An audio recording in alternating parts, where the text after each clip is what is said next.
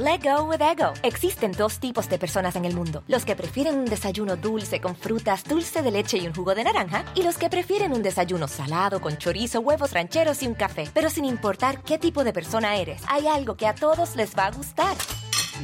Los crujientes y esponjosos Ego Waffles. Ya sea que te guste un desayuno salado, con huevos o salsa picante encima de tus waffles, o seas más dulcero y los prefieras con mantequilla y miel. Encuéntranos en el pasillo de desayunos congelados. Lego with Ego.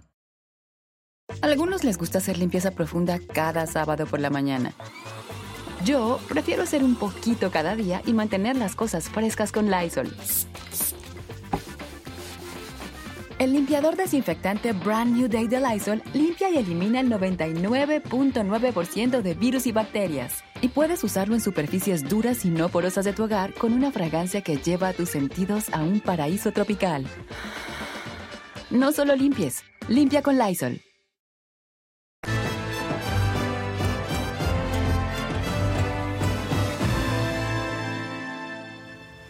Ahora sí es 23 de agosto, son las 9 con un minuto. Estábamos desde las 9, pero nada más era cosa de picarle. Exacto. Un botoncito. Tal cual. Luis G.G., Fausto Ponce. Mi Faust. Este, ¿Cómo están?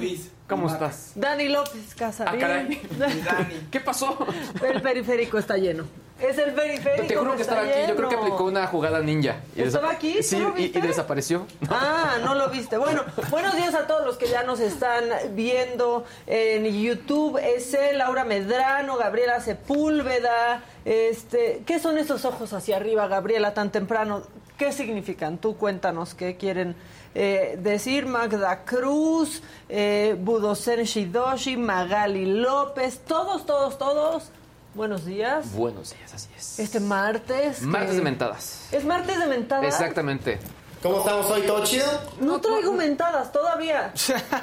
¿Traes mentadas? No, yo traigo uno, lo voy a mandar a Oscarín de un perrito que me dio mucha risa. Que es con un perrito mentando martes. ¿Ah, sí? Mentando madres en martes. Exacto.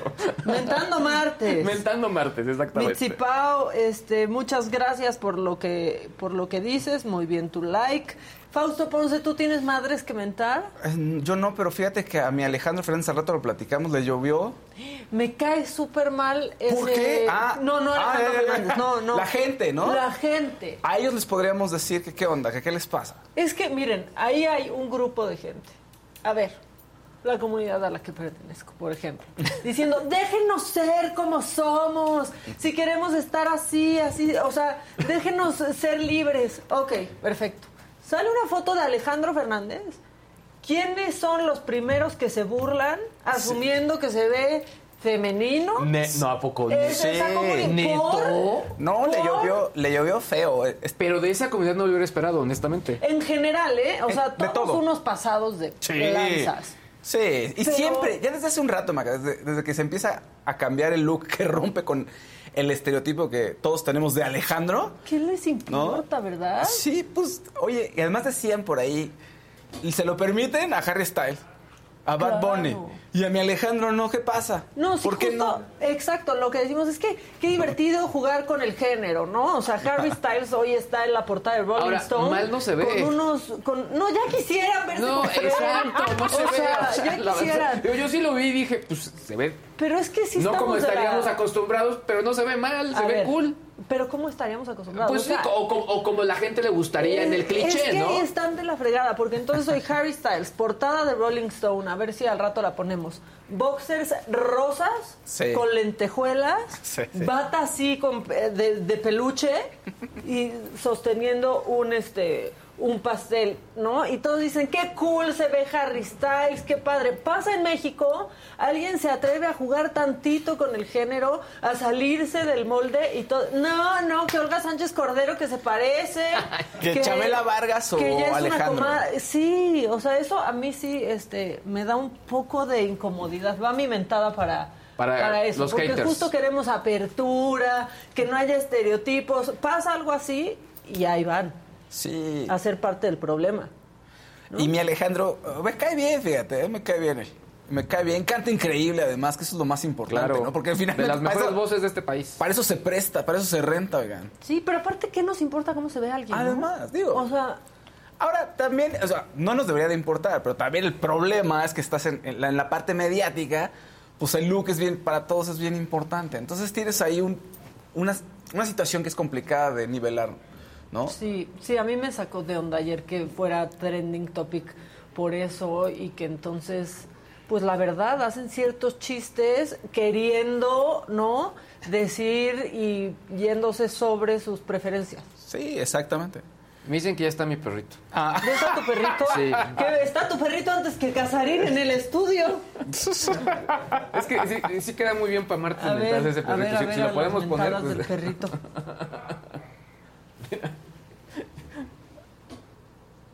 Sí, claro.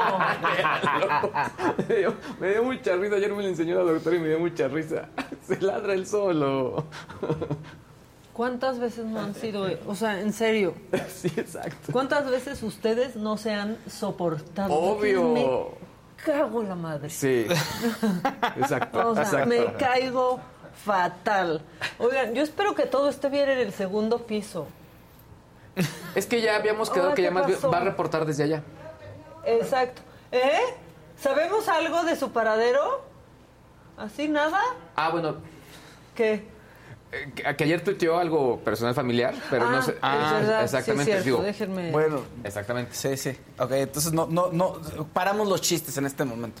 Un alto a Un los alto. chistes Un alto, en exacto, este sí. instante. Bueno, ya le escribí a Dani. Bueno, ¿les parece si nos... ¿Por qué no entramos de lleno pues con las entrepiernas del Faust? Yo digo que sería buen momento, ya que empezamos hablando de lo de Alejandro Fernández, pues vamos con la información.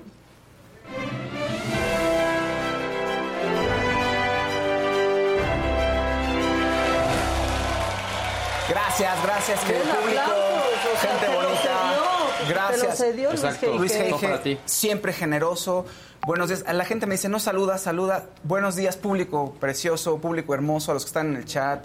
Pónganos colores verde, naranja, rojo, pónganos ¿De qué like. colores la piel del Faust? ¿De qué colores la piel del Faust? Dije, negra, Amarilla, rojo y blanca es. Todos son iguales a los ojos de Faust. Y por eso. Y sí, todos son iguales a los ojos de Faust, deberían de ser un poco diferentes. A veces Faust. Así luego los confundo porque todos son iguales. no es grosería, porque Es todos son iguales. el Faust. Exacto. O sea. Pero fíjate, tan, todos son iguales que mi Alejandro Fernández lo queremos y lo aceptamos, sí, pues que se vista como quiera, totalmente. Entonces lanzó una foto en su Instagram el día de ayer, en donde está en Venecia plácidamente navegando, muy bonito. Y pues que me lo critican, mano. Como dice Maca, que le empiezan a decir, no, que mira, que muy afeminado, que parece señora. Y le hicieron varios memes. No estaban divertidos. Además, no creo que no, no, no está bien darle bola a, a lo- a los memes. Porque mira, se ve súper cool, la verdad. Se ve ¿A- súper cool. ¿A poco no? Además, muy como en la onda que nos dijo Prado, ¿no? Sí. Pero aparte, ¿saben que Aunque no se viera, en serio ya Bueno, seguimos además. en esas de molestar a alguien por cómo se ve. Si quería salir en vestido, Y el ¿a año que ustedes entra, todo el mundo va a traer algo similar. No, y haciendo alusiones personales como, claro, porque ahora que su papá no está. Ay, eso. ¿Saben qué? Además- Ya cállense, son unos tóxicos. Esa carta siempre la juegan con alguien. ¿no? Tu papá no hubiera, o su papá hubiera dicho que, ay, no importa, ¿tú qué sabes? A lo mejor el papá hubiera No, dicho, sí, mijo. ¿Y qué les importa? Pues también. Son unos tóxicos nefastos, esa es la verdad. También, fíjense. Y sigo ya, ya, venía de buenas, ya no estoy de buenas. Ya lo pusieron de malas a Maquita. ¿Cómo estás, Maca? De malas. estoy eno- muy enojada. Muy enojada. Estoy Bueno, muy enojada. otra persona que también la juzgaron mucho porque subió de peso fue Brendan Fraser. Y de pronto se desapareció. Bueno, se siente que se desapareció, pero en realidad no se desapareció. Muchas veces tenemos esa percepción porque estaba él en blockbuster, no en grandes películas, taquilleras, todo el tiempo, y de pronto hace pequeños proyectos y toma malas decisiones y parece que no trabajó en 15 años, ¿no? Pero resulta que sí, sí ha estado trabajando y la última película que se llama The Whale, que dirige Darren Aronofsky, se estrenó en el Festival de Toronto y recibió un premio por su eh, actuación. Ay, se parece a alguien.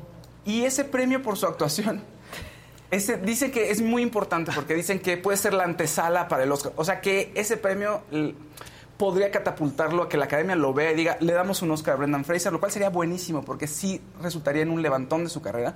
Ganó muchísimo peso para este papel. Ya desde antes había empezado a engordar, no, no está claro si empezó un poquito antes y dijo, bueno, pues ya me sigo, pero la verdad es que el trabajo que hizo, pues es impresionante. Bueno, con, eh, físicamente, ¿no? Habrá que ver la película. Él dice que va a ser algo espectacular. Él está muy contento y muy confiado de lo que hizo. Está buenísimo. La película que se llama The Whale resulta que trata acerca de un maestro que tiene sobrepeso y que tiene que reconectar o busca la manera de reconectar con su hija que pues, no está con él. ¿no? Entonces quiere redimirse a través de eso y pues sufre. Vean la foto nada más y se ve que va a sufrir horrible nuestro profesor. ¿no? Sí, pero muy bien, porque aparte Brendan Fraser sí ha luchado, ¿no? Como para que lo tomen en serio como actor. Sí, claro. Todo el tiempo. Yo Sí. me acuerdo de George of the Jungle o de Al Diablo con el Diablo. Pero sí, estaba buscando espacios más serios en su Sí, momento. y esta creo que puede ser la película que lo catapulte hacia otras ligas, ¿no? O sea, ya no es el actor de blockbuster, de película comercialona, sino un gran, gran actor. Entonces esperemos que le vaya bien. Digo, en Traffic el cuate sí hizo... ¿Se acuerdan que era Buenos como- días, Dani. En Sí, Traffic, aquí, Dani. eh, eh, él hace la película como era alcalde o algo tenía que ver y entonces Sí, en esta sí, situación, ¿no? Este, Pero son papeles, pero fíjate que son, como son papeles pequeños, te digo, la sensación fue que de 2009 para acá no hizo nada. Y no es cierto, es tú ves también sí. acusó de que habían 2018, habían sí, en 2018 que habían que contó la anécdota, ah, se había- sí, que casi se sale del, de la actuación, exactamente. Bueno, pues ahí está Brendan Fraser. Una pausa Ajá. porque este Rodríguez este, dice, por favor, Adela, quita estos brutos, yo te veo por cómo das las noticias. Mira, este, primero, ve a insultar a la gente en tu casa, sinceramente. Y dos, aquí estamos en representación de Adela toda la banda y cuando Adela no está, así es el programa. Sí, Pero si quieres insultar, insulta a tu familia, nosotros sinceramente no. Es que ya me harta. Y Adela está en una diligencia. Adela se fue a trabajar y fue a hacer una entrevista, pero brutos los tuyos, ya perdóname. No, está bien, está, está bien. Quiérenos, quiéranos. No, porque Pues pueden decir algo del trabajo, pero insultar, pues que insulten a su familia. Pues sí, ¿no? claro. Bueno, nos seguimos Vas. con más Fernández. Vicente, pero ahora Vicente, Fer- Vicente Fernández. Vicente Fernández ya tiene su calle en su natal, natal Huentitlán. Ya se lo habían prometido este año. Dijeron, vamos a ponerle dos, dos calles, una en Tlajomulco y la otra en Huentitlán. Ya en Tlajomulco, Jalisco, ya este, fue en marzo y ahora ya hay el paseo zoológico. Lo hicieron así para que le agarre las chichas Ya a, no las- se a las llama- mujeres. Ya no se Le llama- dejaron la mano libre. En, en un, exacto, en su estatua. Pero así. Oye, en imagínate vertical. una estatua así, ¿no? Para que llegue la gente y se tome selfie. Claro. ¿No? Así, una estatua así. Te, te metes ahí en los brazos de Vicente y te tomas tu selfie. Está bonito. Sí, exacto. O sea, como que dejó un Ajá. hueco y entonces tú te puedes meter y ya te, te te acosa Vicente, ya fallecido. Exacto. Exactamente. Así. Bueno, Compatible con talla tal, van a decir. El paseo zoológico ya no se llama Paseo Zoológico en Huentitlán el Alto, sino ahora Vicente Fernández, señores. Señores, y ahí nació. Y él, pues hubiera estado muy contento. ¿no? Feliz. Sí, pues sí. Y más con el huequito que le dejaron en las manos. Así. Bueno, ya tiene su estatua Vicente. ¿Qué más va? Taylor Swift. Ya juntaron llaves. Taylor para- Swift. Exacto, homenaje, exacto. le van a hacer, un- bueno, homenaje a Taylor Swift. La Universidad de Texas dijo, esta mujer es tan importante, su trabajo es muy importante que merita que abramos una clase de Taylor Swift. Entonces, pues van a abrir clase de Taylor Swift. Eh, suena... Pero ¿sabes que qué? trae el temario, es Sí, mi duda. Sí, No, yo quiero saber en qué consiste el diplomado. El temario. diplomado en Taylor Swift. El temario de la clase es- se basa en su libro de canciones, es decir, van a analizar todas sus canciones desde un punto de vista literario y de cómo escribe y a quién, le- a quién está dirigido lo que escribe. Básicamente, pues es una de las artistas más influyentes y quieras o no, en Estados Unidos apapachan mucho a los artistas. No, o sea, si, si te está yendo muy bien y tienes una influencia en la comunidad asiática, así cantes reggaetón, lo que sea, eh, se toman la molestia, algunas universidades, digo, esto no es Harvard, yo lo sé, pero se toman la molestia de decir, bueno, vamos a estudiar el fenómeno de este artista desde el punto de vista de las letras. ¿Es la VM. La ¿no? UVM. Es es la Universidad del Valle de México. La Universidad de- Campus más verdes.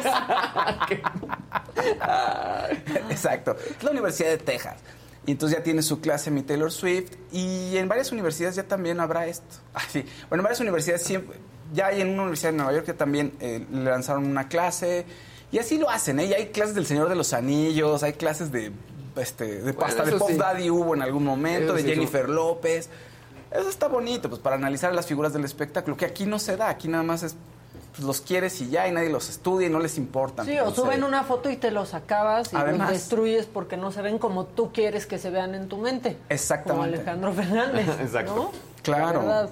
Este, tenemos un verdecito, un Ah, verdecito, qué que se me ya- vaya. Bernardo Vázquez, saluden a mis amigos Tronco y Paulo. Pensé que iba a ser algún. Yo no. también, Tronco también. y Paulo, que los están viendo ahorita eh, de visita en México, son de Colombia. Pues Tronco y Paulo, pues un abrazo al Tronco, ¿no?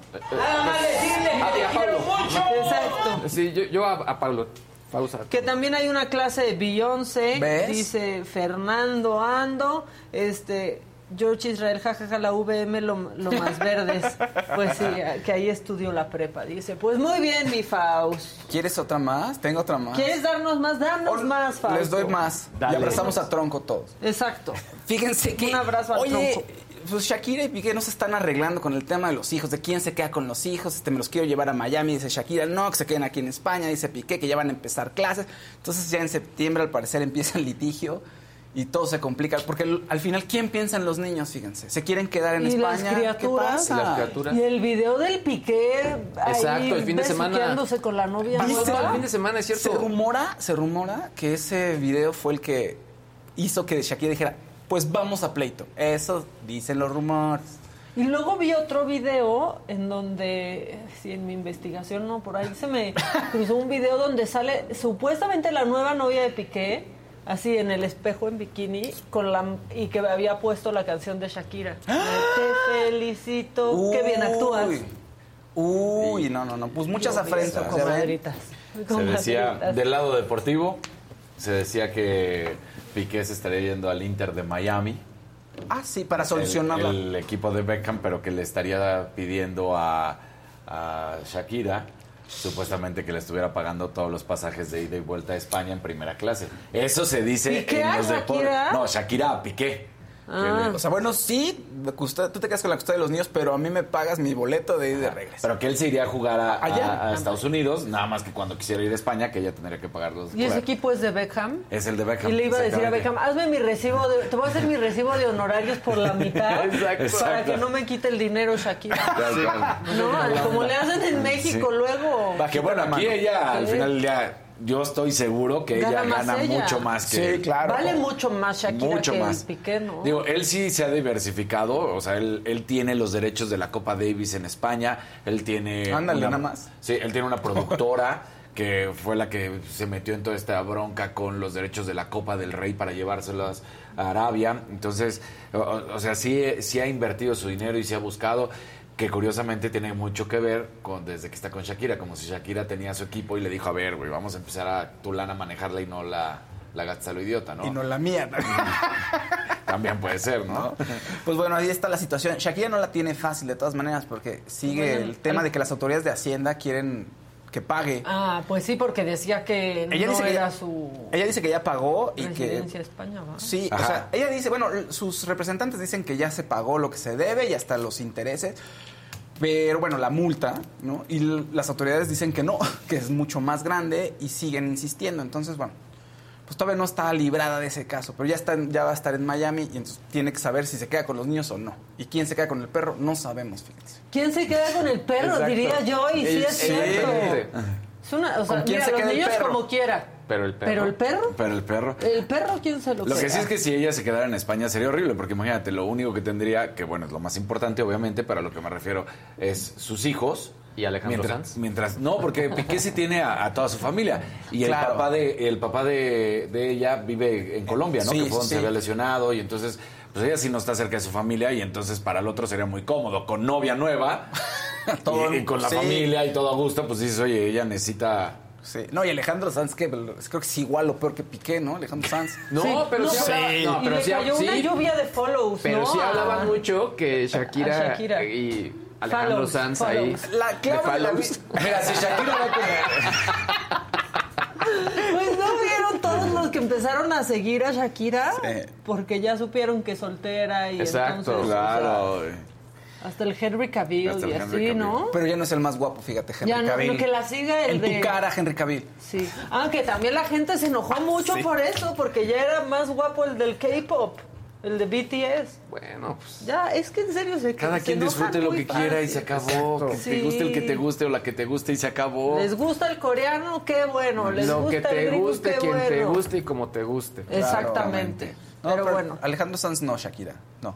Eso, no, ya, pero imagínate qué canción sasa. Ah, no, claro. O sea, Sí, con la sí. mala obra que le haga, qué canción sasa va a escribir. O sea, por eso no queremos que les vaya bien. Si pero tuvieron una rola ellos dos, ¿te acuerdas? Ay, Que ay, fue- no, la tortura. que- La, tortura. Y ahí decía que, ahí decía, Shakira siempre hace canciones que están relacionadas con su vida amorosa. Seguro algo le sabía a Alejandro Sanz y luego Oiga, también nada más de le Alejandro Sanz, besar. ¿escucharon la rola Domingo. que sale en Tren Bala de Alejandro Sanz? No, yo no he visto, visto ni he Tren visto Bala. Tren Está súper buena, ¿eh? Sí. O sea, yo creo ¿Sí? que la doctora que es especialista en Alejandro Sanz Sí, es cierto. dice, está... Ella muy- fue a la Universidad de Texas. Ella fue a también. la, a la universidad to- UM. tomó el diplomado Alejandro Sanz Sí, y dice que, o sea, está súper buena y que esa rola ni siquiera está en disco.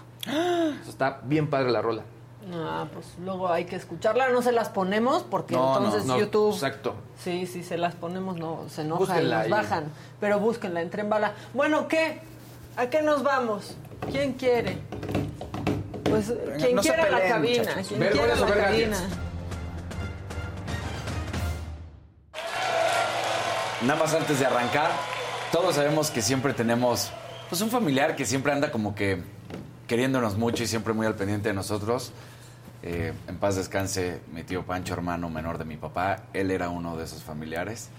Siempre me mandaba mensajes de te estamos viendo, él con mi tía y con mis primas. Y, pues, tipazo. Un abrazo a tu tía y a sus primas y a toda tu familia. Mi Dani, este, Sí. y a darle con los deportes. Vamos a darle. Eh, Alexander Zverev se da a conocer que se da de baja del US Open, el tenista alemán de 25 años. ¿Por qué? Porque se lesionó en Roland Garros del tobillo y entonces eh, esta operación tuvo que ser, bueno, más bien, se tuvo que someter a una operación porque la lesión fue mucho más grave de lo que ellos pensaban. Fue de ligamentos, de ligamentos y entonces por esto, pues el número dos del mundo dice, ¿saben qué? No puedo, tengo que rehabilitarme, tengo que someterme a cirugía y entonces no voy a estar listo, por supuesto, para el último Grand Slam de la temporada, que eh, sería el 11 de septiembre. Entonces, bueno, con esto, pues hasta ahí dice eh, que no va a competir. También eh, Novak Djokovic, para que no se nos olvide, lo más seguro es que no compita. Hasta ahorita está dado de baja, no sabemos si vaya a haber alguna indulgencia o no de los organizadores del US Open, pero más que de los organizadores, de las reglas de, de Estados Unidos, porque recordemos que él no se ha vacunado y no se quiere vacunar y siempre lo ha dicho que es contra el COVID, que un no es... prófugo de la vacuna. Exactamente, un prófugo de la Sí. vacuna. Entonces, eh, yo veo muy complicado que Estados Unidos diga, bueno, entra, como en su momento sucedió, ya lo recordemos con Australia. O sea, yo creo que no le van a permitir a- ingresar a los Estados Unidos porque no tiene la vacuna y es totalmente y mundialmente conocido que no le gusta. Entonces, pues yo creo que prácticamente la gran figura del US Open será Rafa Nadal. Así que veremos qué es lo que sucede, porque también Daniel Medvedev, que es el número uno del mundo, es ruso.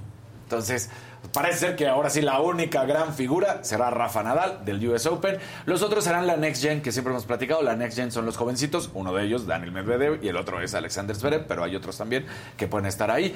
Pero de estas grandes figuras conocidas en nombre, pues bueno, se da a conocer esto. Y ahora nos vamos a poner un poco melosos y luego nos vamos a enojar, primero con las bonitas noticias y luego con las malas noticias. Eh, resulta que eh, en un partido que se vivió ayer entre eh, Defensa y Justicia contra Boca Juniors, en el último minuto del partido, el portero se equivoca y, y, bueno, pues cae el gol de la victoria del Boca Juniors. Y de la nada, un niño se mete a la cancha y se va directo con el portero, que el portero estaba pues haciendo rabieta, obviamente, pero triste también, y llega y le da un abrazo. Ah. Pero un abrazo de amor, ah, eh, honesto, fraternal, y, y ya, mira, o sea, ahí lo abraza, lo levanta. Ah, sí se le cuelga bien Sí, el chamaco. Eh, Es que está, está hincado. Él, él, mira. Ah, ya, ahí ya, está. estaba hincado. Oh, No lo muy. Ahí está, ahí está. O sea, él está así tal Ah. cual llorando, está hincado, llega, lo abraza y sí es un chavito que no tiene nada que ver con su familia, se llama Tiziano Carrizo, es fan del equipo de Defensa y Justicia, de hecho pues sale a, después, miren, ahí está la imagen, ahí está pegando el grito el, el portero, no lo puede creer, bueno, Ahí, ahí estamos teniendo e- ese pequeño detalle, pero llega el niño corriendo, se mete y le da un abrazo y le dice tranquilo que al siguiente lo vamos a ganar. Ah, qué bonito. Yo Qué pensé padre. que había salido a golpearlo. Dije, ya la violencia en Argentina está No, horrible. Por eso dije, me primero vamos con lo meloso, primero Me- vamos con lo me meloso. encanta la relación de los niños con los futbolistas. sí. O Es lo sea, más increíble como que que, hacen un lazo padrísimo y para los niños sí es como ver a un este ídolo, aunque sea Cuauhtémoc Blanco, pero sí es como un gran un gran ídolo. Que hasta, exacto, como dices, hasta Cuauhtémoc Blanco en su momento, pues para los niños era Sí. la magia. Digo, Pero ya crecen y quieren vandalizar No, o sea, y crecen y es exigirles. como, eh, como el adolescente con su papá. Lo aman y lo Ah, odian. sí, lo sí, odian. sí. Lo quieren golpear también. Tranquilo, Faust. Sí te Todavía no quiero. llego, ¿verdad? Sí te no quiero. llego a En eso. serio, se ponen de, ¿cómo Sí. nuestro equipo? 7-0. No, y es como, güey, ya maduren, también es un partido de fútbol. Ya, Gonzalo. Ya, sea, ya, Gonzalo, ya, te están viendo tus hijos, Gonzalo. Sí, exacto. Fuerte por ellos. Y el señor haciendo un berrille por un partido Exacto, dices, güey, es un partido, no pasa. Duele, claro, te ardes, duele. Hasta ahí, ya. Tienes que salir, ir a comer, a cenar, a lo que sea con tus hijos. Vivir, no Vivir, sé, claro. o sea, pero se ponen peor que los niños, o sea, Sí. los- ya los señores grandes se ponen peor Claro. con el con los videojuegos y con el fútbol cuando Sí. crecen. Es que Exactamente. los videojuegos son cosas serias, Mac. Si, Uy, si te, si te va mal, te frustras y es horrible. Bueno, ¿Tú, tú, sí puedes poner atención si te pones a jugar en los videojuegos, en otras cosas? Mm, Sí, un poco, sí. No, eso lo dudaste, no lo Ahora, creo. yo sí hago muchos corajes como señor con los videojuegos, pero pero a ver, no con los ¿Con cuáles? Con Mario Kart. Ah. Es que es muy tramposo El- Mario Kart. la Vas tinta. en primer lugar. Y te venden el, el, el, el caparazón azul. Sí. Es- O agarra, o agarra la estrellita y vuela. Vas en primer lugar. Sí. Llevo dos días yendo en primer lugar. Y en la última vuelta me hacen chiquita, me avientan el caparazón, La bala, la tinta. Sí. No se vale. Sí, y acabas sí. en quinto. Claro. Exacto. Y además, bueno. eh, tú Y se un- estaban apostando las palomitas con la sobrina.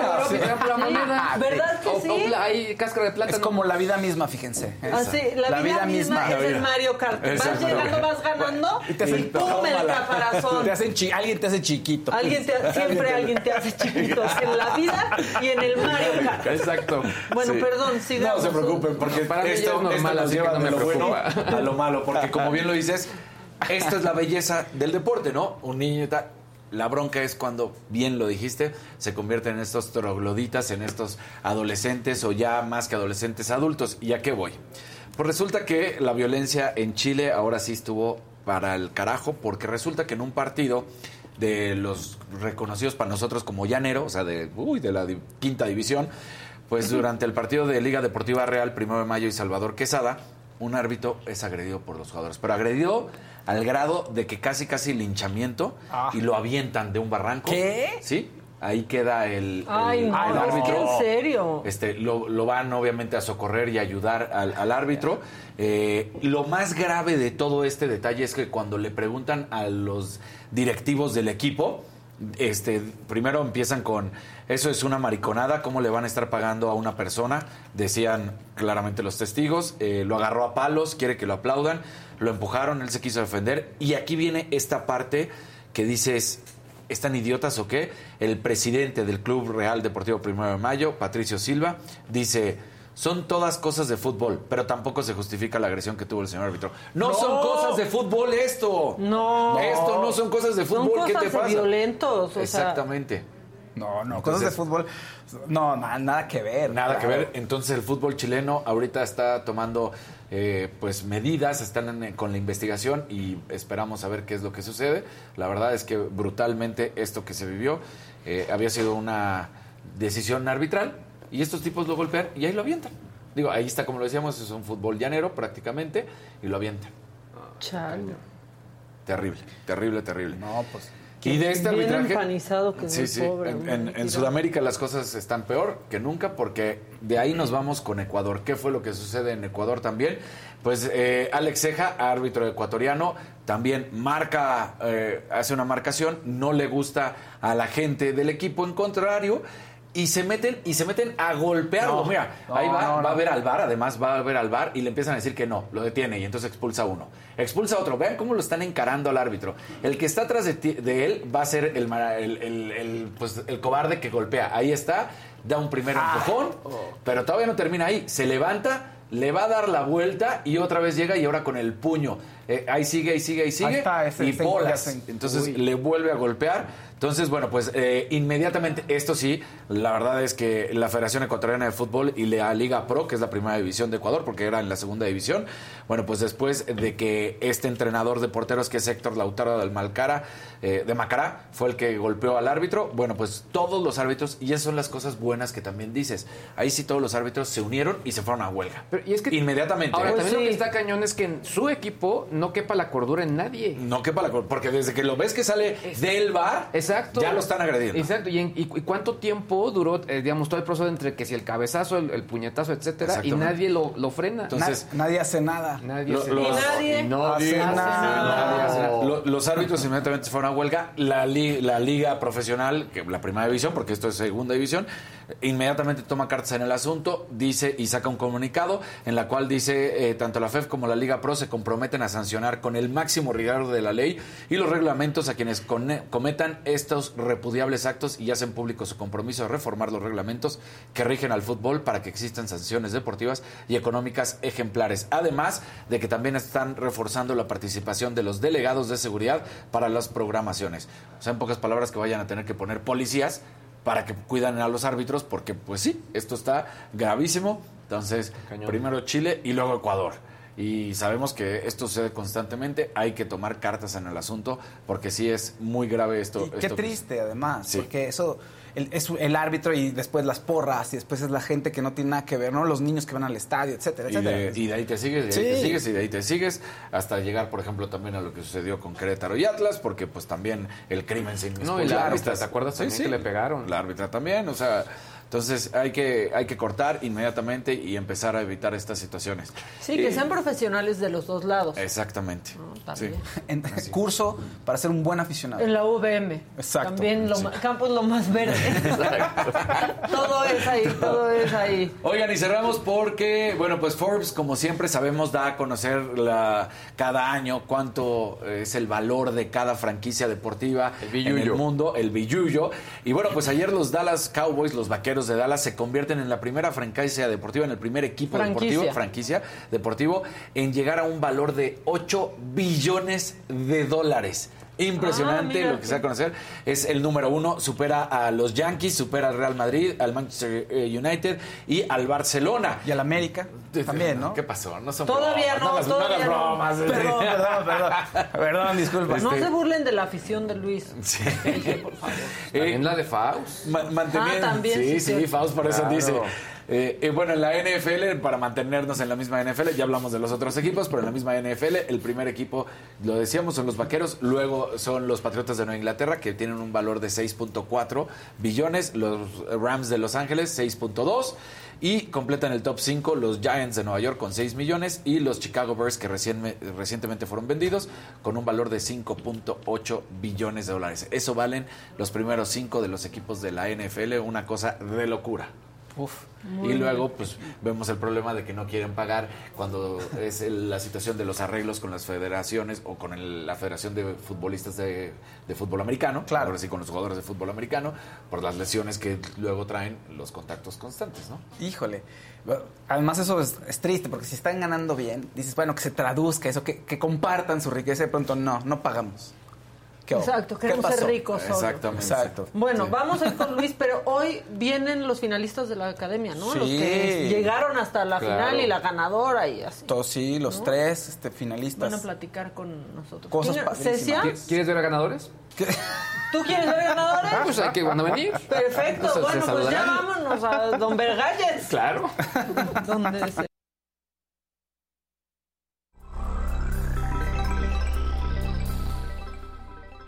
Bárbaros. ¿Qué tal? bárbaros, días. Martes, martes de mentadas. Martes de Mira, mentadas. no pusieron ¿eh? aplausos. No, Sí, pero te ¿Sabes podemos- qué? ¿La mentada es para Luis o qué? ¿O para la cabina? Exacto. ¡Sí! Vamos a ver, ¡Que se ¿no? largue! Ahorita van a poner, Exacto, ahorita van a exacto. poner eso. Ya, ya llamas a alguien de bajada y que- porque te habías agarrado al, al Fausto. Claro que no. De Te he hecho encargo, algo, ¿verdad que no? Fausto, te he hecho algo. No. Bromas inocentes y de Es que es compañeros. de deportes, tiene que ser así. Exacto. que- La camaradería Ajá. tiene que ser así. Y al rato aquí como... Que en si la Fox- iniciación. Al rato que Fox Sports aquí, ¿no? No, no estoy, es que tú no ESPN sabes de nada, ¿no? Es Como decir, André no, Marín. No, no, no me digas eso, cállate. No, no cállate Como André tú, no me Marín, pero calles. sobrio.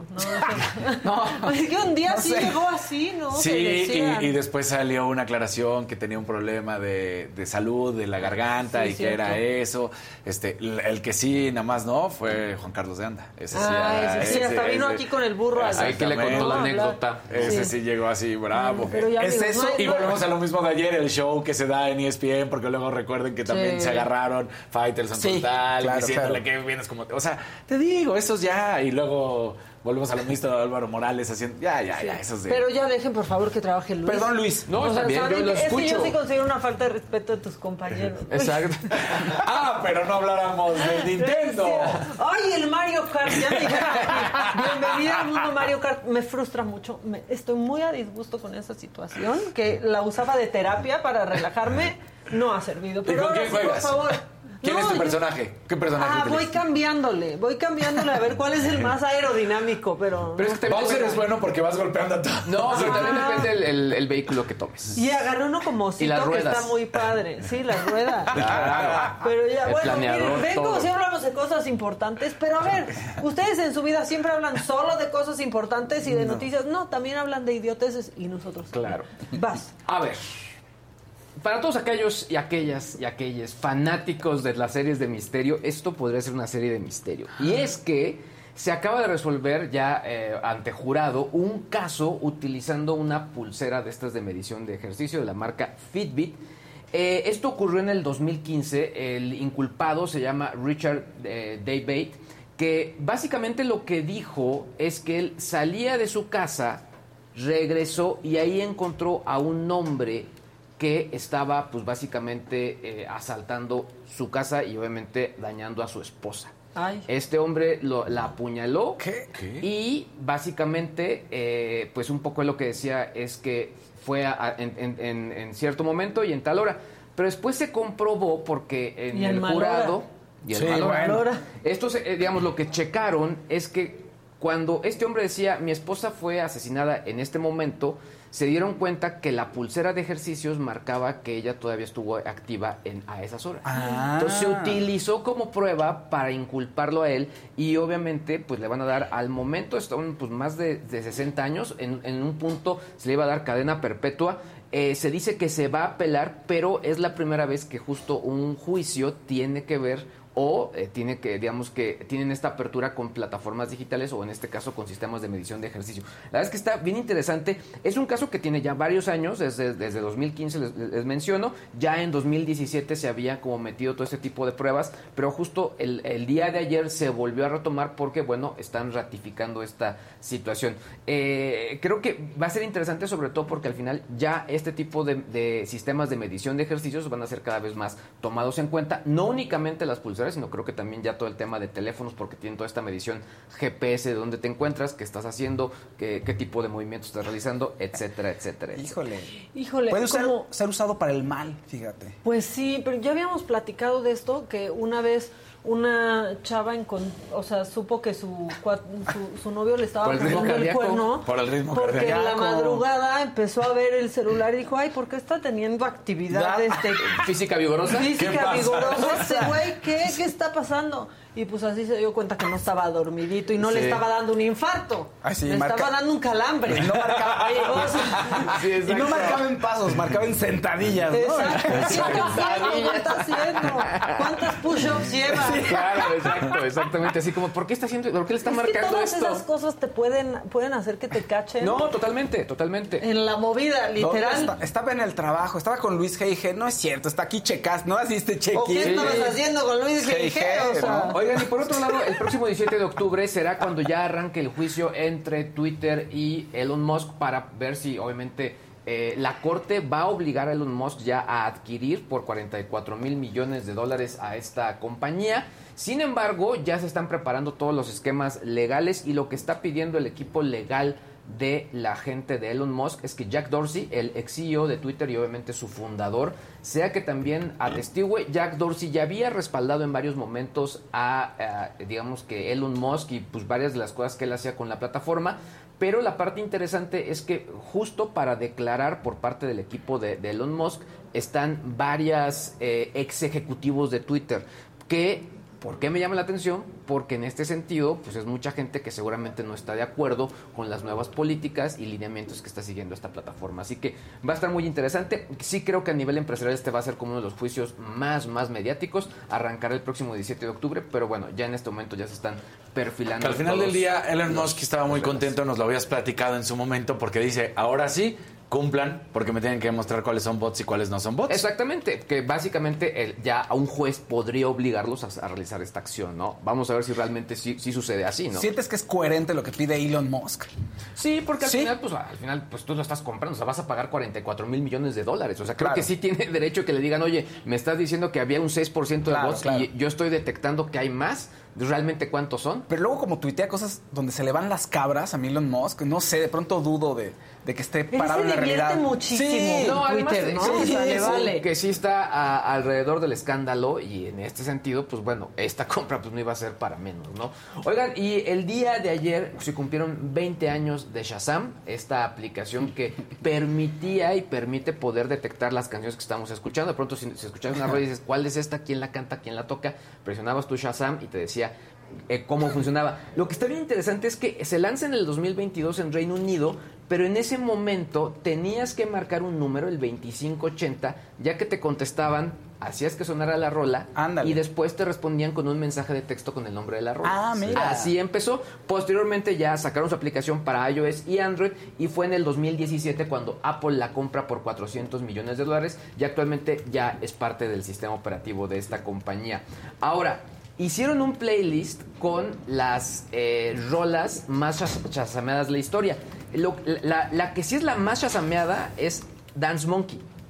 Esa, la, la- la de, de- de Ah, me encanta. Sí. Esa es la más chasameada. Por ahí también está, por ejemplo, está Crazy de Nars Barkley. Está también eh, eh, John Folks de Peter Bjorn and John.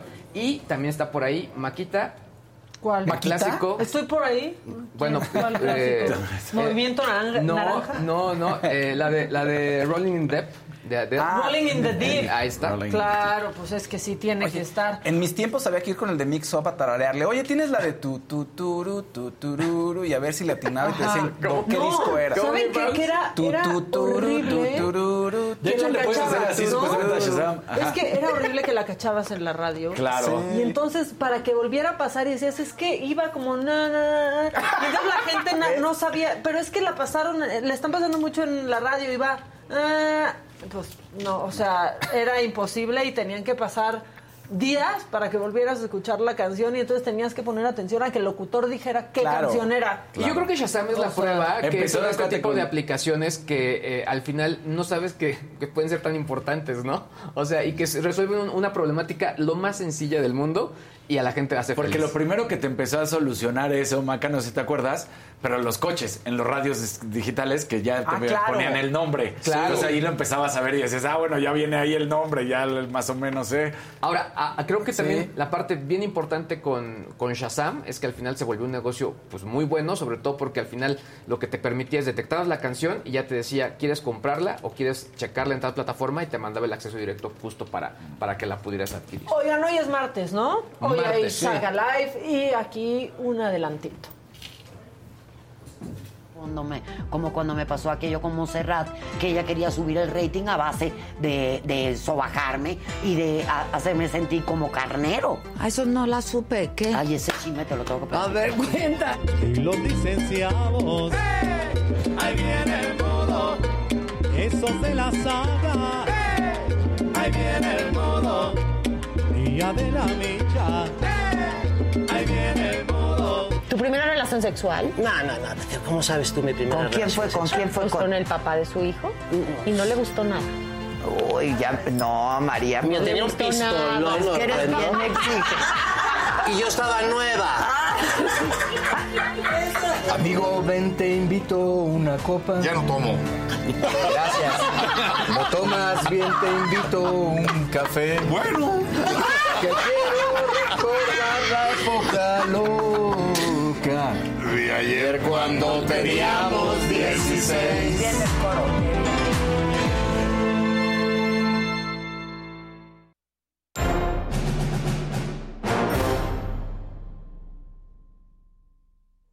Muy bien, ilegal, ¿ya vieron? Ilegal. Antes, Claudia Aguilar, gracias porque, miren, nos trajo el libro que nos había prometido. Bueno, no nos lo prometiste, nos lo recomendaste la semana pasada, Perras de Reserva de Dalia de la Cerda. Y aquí está el día de la que le da en cuanto llegue. Clau, bienvenida. Muchísimas gracias. eh, buenos días. Un librazo, eh, se los recomiendo. Y está ampliamente. rapidísimo, ¿no? Rápido, son historias cortas, pero que te atrapan desde el principio, entonces hay que leerlo todos. Pues sí, sí, hay que leerlo. Perras. la primera vez que leí algo de. Dalia de la Cerda estaba en. Hay una compilación de Tsunami coordinada por Gabriela Jauregui, que también se los recomiendo.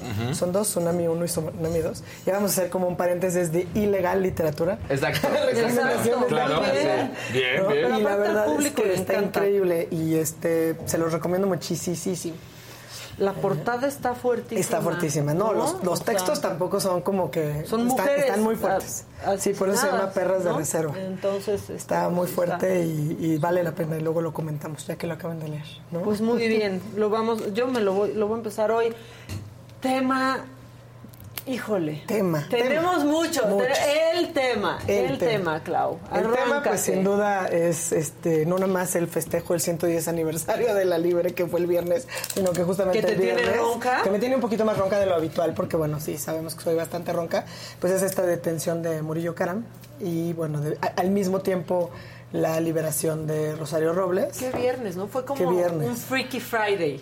Absoluto. ¿No? O sea, la verdad. Freaky Friday. O como partido de fútbol, ¿no? Alguien entra y alguien sale, ¿no? Sí, te digo, exacto. Ves que ese meme creo que fue de los que me han hecho reír mucho en estas épocas. Y la verdad es que es el paréntesis de la libre porque todas las y los abogados estábamos en un festejo y de repente pues como que no estábamos viendo los teléfonos. Claro, así como y que- de repente en la noche, ¿qué pasó? Ah, caray, ah, caray, caray. Ah, caray. Y entonces, bueno, ahora, creo que hay mucho que decir y, y como decías, Maca, eh, es el temazo y se relacionan muchos temas vinculados, primero diría yo, con la detención de, de Murillo Karam, evidentemente la liberación de Rosario. Quisiera empezar por esto último porque aquí muchas veces platicamos, ¿no? Como Sí. con independencia de los méritos, eh, nadie estaba hablando como de la inocencia o no de Rosario Robles, pero sí del exceso en la medida, ¿no? De esta figura de la prisión preventiva, en ese caso pretendidamente era justificada porque supuestamente había un peligro de fuga, con no obstante que ella había llegado eh, de sus vacaciones y bla, bla, Se bla. había ¿no? presentado. Se había presentado y bueno, estaba la cuestión de la licencia. Y, y- y digo, empiezo por esto porque, bueno, transcurrieron tres años, ¿no? En un proceso sin una sentencia, en una, co- con una figura de la prisión preventiva, y que va de la mano con, eh, obviamente, lo que va a pasar ahorita con, con Murillo y con el tema que se va a ver esta semana, que me parece a mí, si me preguntaran sobre lo que quisiera más bien dedicar más tiempo, es eh, el periodo de sesiones de la Corte Interamericana de Derechos Humanos, el 150 periodo de, sesiones, inició este lunes y el jueves nos toca a México estar en la banquilla de los acusados por un caso precisamente de prisión preventiva y es el caso Daniel García contra el Estado mexicano. ¿no? Entonces, eh, volviendo al primer tema, bueno, pues en el caso de Murillo todos vimos la escena, lo detuvieron, me parece que y hoy en la mañana leí a algunos editorialistas, inclusive a Miguel Carbonell, que comentaba que bueno, pues que, que es muy lamentable que sigan dándose estas prácticas en el Estado mexicano, que haya cambios y reformas y de todas maneras tengamos usos mediáticos, ¿no? No obstante la presunción de la inocencia de las personas, que tengas una persona de la tercera edad o un adulto mayor eh, que sale voluntariamente de su casa, Sí. ¿no? Eh, Es que el hasta video- con las manos en la chamarra, así a decirles buenas tardes, identificándose video es, es y que haya un gran fuerte, O sea, fuerzas, ¿no? primero, no le pueden ni leer los derechos bien, Clau.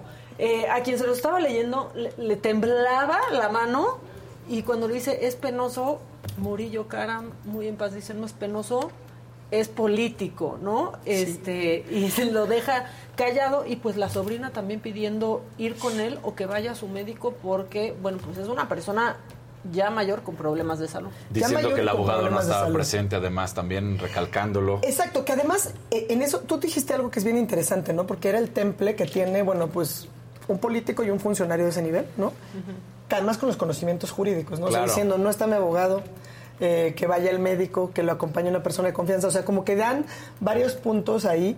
Y bueno, pues sí, lamentablemente eh, creo que ahí también se ve el uso político de las instituciones de nueva cuenta. O sea, claramente, y, y miren que yo soy una de las más convencidas de que hay que hacer algo precisamente para darle verdad eh, a las víctimas, sobre todo del caso de, de- de- del caso Yotzinapa, de los, pues, no, no me gusta Claro. decir de los desaparecidos, Sí, no, porque es pero- como si fueran Sí. generaciones Ahora, el- el- el el- el pero problema- el derecho a la verdad ahí Claro, está, exacto. ¿no? Exacto, de hecho la verdad está ahí. Y, y por lo que nos han mostrado además, que no se nos olvide, porque siempre desde un principio que se manejaba, es que el gobierno, la presidencia, es que desde ahí no fue, quedó claro dónde estaba la culpabilidad. Katz, este, Que pase. No, por Zoom. Ah, que atorado en pase, el- que pase también, en que el- venga el segundo piso. En el segundo piso, Uh. Katz, ¿por dónde? En el segundo piso, no, ese era Casarín ayer. ¿Dónde andas? Estoy por llegar. Lo, tu- tuve una mañana un poquito complicada. Desde la noche que Leonardo Katz tuvo la, la, la intención de no permitir que sus padres durmieran, este, me sacaba de la cama, tenía sed, tenía ganas de pipí a las 3 de la mañana. Entonces, bueno, mi vida ha sido complicada desde las 12 de la noche en adelante, pero estoy con ustedes. En, en- con toda mi atención y aparte en camino para presenciar este pues es- esta emisión con ustedes en viva de viva voz y en persona Bueno, ¿cómo pues, están? Bien, bien. Seguro estabas escuchando lo que decía ya Claudia y lo que hablábamos sobre la detención del viernes, de este Freaky Friday que no dejó que las redacciones descansaran el fin. Así es. Yo, yo lo único que quisiera agregar al tema de a- al tema de Murillo, y como bien decía Claudia, es lo siguiente. Primero, citado a defenderse. Y por esos delitos yo creo que bueno pues en una investigación valdría la pena que estas personas hayan sido citadas para hacer las declaraciones correspondientes. Pero más allá de eso es cuál es la necesidad de tener al señor en prisión preventiva o sea con un brazalete electrónico basta no tiene más o menor posibilidad el señor Murillo Caram que el señor Emilio Lozoya de fugarse la de, de, la extracción de la, de, perdón, de- de fugarse del proceso. Que con un brazalete electrónico lo podrían tener en su casa y garantizar su presencia en el proceso. Y tampoco es una persona que posee el día de hoy o que presenta el día de hoy una amenaza para los testigos o para las víctimas. O sea, simplemente no se da el supuesto. Entonces, una vez más tenemos este abuso de la figura de la prisión preventiva, que, que, que ahorita vamos a tener la oportunidad de platicar un poquito lo que va a pasar en la Corte y en la Corte Interamericana sobre este tema, que creo que estamos llegando a un momento muy importante donde vamos a ver el alma de esta nación ante esta figura tan abusada, pero sin duda me parece totalmente innecesario para lo que es la prisión preventiva. Para la faramedia política, pues es sumamente necesario aparentemente tener al señor en la cárcel. En- Entiendo que tenerlo en la cárcel sirve un fin político, pero es una aberración, es una aberración. Y como hemos estado leyendo en las columnas, pues esto es un precedente terrible, porque como dicen, este, los carniceros de hoy serán las reces del mañana, ¿no? Es un poco lo que decías tú, Klaus. Un señor que sale. Que ¿no? sale, es que, que digo, que se nota, ¿no? Porque además entiendo, ahí ya estaba también escuchando, ¿no? Que parece que habían detenido al hermano confundiéndolo, entonces Exacto, él sale. sí. Pero además sale, digo, porque uno ve luego también en videos, alcanza uno a ver muchas veces eh, ejemplos de prepotencia y no fue el caso, ¿no? Salió, les dio las buenas tardes, se identificó, etcétera. Pero justamente ahorita creo que Ilana al cerrar decía que esta semana, y, y por eso parece que del Freaky Friday hacia hoy parece que todo se alinea, ¿no? Eh, porque esto ya estaba programado, digamos, la audiencia pública de México por el caso Daniel García de Reyes Alpizar ante la Corte Interamericana de Derechos Humanos tiene que ver precisamente con la prisión preventiva, sobre todo la oficiosa, ¿no? Eh, estas dos personas, digo, México normalmente y, y- y los abogados que han acompañado a las víctimas, eh, podemos decir además que pues México está otra vez en la antesala de una sentencia condenatoria por parte de la Corte Interamericana porque precisamente tiene implicaciones pues digamos muy graves en, en el caso de Daniel García y Reyes Alpizar estuvieron 17 años y medio en prisión preventiva cuántos no hay así? sin una sentencia exacto Oh. lo acabas de decir perfecto y cuántos no hay así no también hace poco oíamos a Volpi Rosario hablando Robles, Exacto, lo que se dio Rosario cuenta estando ahí. Lo que se Muchas dio cuenta. Rosarios, ¿no? Hay muchas Rosarios, había muchas Alejandras. eh, pues el caso también hace poco estaba Volpi escribiendo otra vez sobre Israel Vallarta, ¿no? E- y con independencia de que pueda haber conductas delictivas, o sea, al principio los, los sistemas, ¿no? Porque luego también aquí estamos defendiendo el Estado de Derecho, eh, el- la ley, para eso existen los tipos penales y no puedes excederte en el uso de esta figura, ¿no? Incluso ahorita Ilan decía, a ver, a Murillo Caram le puedes poner un brazalete o puedes ponerle que vaya a firmar cada 15 días o cada semana, ¿no? O sea, hay muchas medidas, digamos, para ir graduando este peligro de fuga en el que pudieran estar los, pres- los indiciados. Me parece muy relevante porque el caso, eh, si, ustedes eh, suman, ¿no? Porque todas estuvieron muy ocupados la- la- las redacciones, a partir del Freaky Friday, como dice Maca, pero también desde el miércoles pasado, como estamos en la antesala de este periodo ordinario de sesiones, bueno, estábamos porque empezó ayer y nos toca a nosotros el viernes, la audiencia es a las ocho y media horario de Brasilia, que me parece que son como las cinco y media de la mañana aquí. Además, la verdad es que los testigos de las víctimas y por parte del Estado son juristas de primerísimo nivel. Va a estar incluso el ministro José Ramón Cosillo por parte de las víctimas en una de las audiencias, en, en la audiencia el 26, eh, Arturo Bárcena. Es decir, hay una serie de, de figuras muy emblemáticas desde, el- desde la perspectiva jurídica, pero nos permite por lo menos pensar que va a haber una condena donde por lo menos se diga la prisión preventiva oficiosa es claramente inconvencional y no tiene por qué subsistir en el sistema jurídico mexicano y que nos obliguen a hacer reformas estructurales profundas en nuestro sistema jurídico. La prisión eh, preventiva justificada, y, y ahí es donde viene Sí. este otro margen de, de discrecionalidad, donde tiene que ser una medida proporcional y todo, podría, bueno, en términos incluso de, la propia de las propias convenciones, subsistir, porque justamente, bueno, pues cuando puedes sopesar que hay mayor riesgo entre que esta persona siga el proceso en libertad. Ahora, de todas maneras hay precedentes y hay estándares donde establecen que tiene que ser excepcional, que se tiene que justificar, que tiene que ser proporcional, ¿no? Son una serie de requisitos que no se cumplen como hemos visto a la fecha. Yo te iba a decir, Claudia, es que parece que mientras que la presunción de inocencia debería de ser como en el mundo, en México la máxima es todo lo contrario, es como culpable hasta demostrado lo contrario, ¿no? O sea, ¿Qué dices? ¿Cómo? Cuando es- debería de ser al revés, ¿no? Porque aparte te metías a redes el, el viernes y veías desde, o sea, cosas completamente desproporcionadas, ¿no? Quienes ya ponían como presidenciable a Rosario Robles y dices, compadre, espérate Sí, claro. tantito. Este, hasta para los allá. que decían, ay, dejaron libre a una delincuente cuando... No, a ver, no estamos hablando de una delincuente y en todo caso esos delitos no ameritan ese tipo de prisión y ni siquiera ha empezado el proceso. ¿no? O el O caso sea, de Murillo, si se ponen sí. a leer, incluso como quienes dicen, a ver, a mí digo, me pareció muy desafortunado en su momento la declaración de ya me cansé. Claro. ¿no? Claro. O sea, por favor, pues eres un funcionario público y no estás para cansarte, No te y menos en una situación y si te preguntan, de no, 18 violaciones horas, graves de 18 derechos humanos. horas. Exacto, Claro. 18 horas y 18 horas.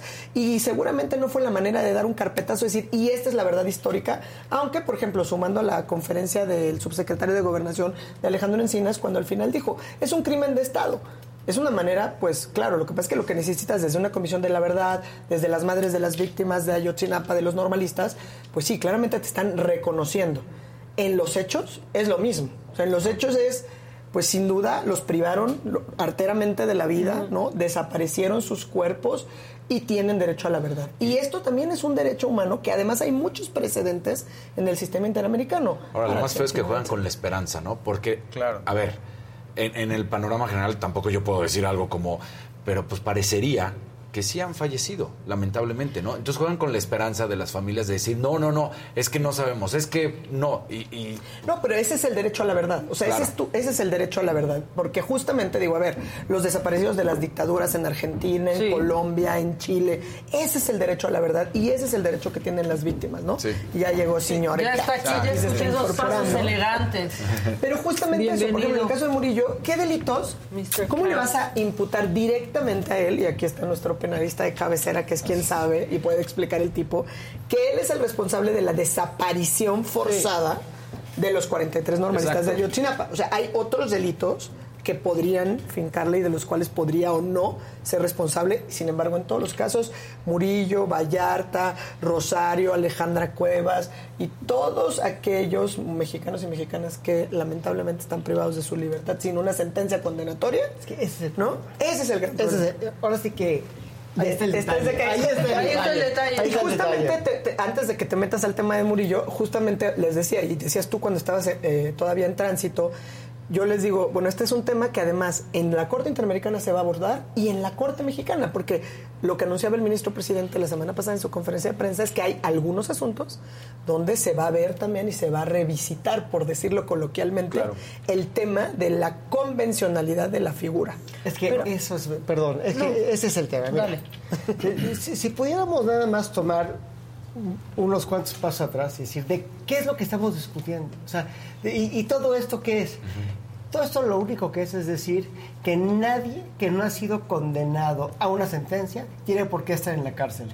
Eso suena muy lógico. Solo, pues, o como dice, porque tiene dinero y se puede fugar. ¿No? es que no, no es que tenga dinero, porque hay Pero gente es que, que, no tiene entonces, por dinero ejemplo, y se puede Israel Vallarta, su sobrino, su hermano, no, porque es toda la familia, o sea, basta haber leído Pero es que novela que así de básico. Lo de Vallarta viene muy fuerte, muy fuerte, porque está Se va a estrenar el miércoles.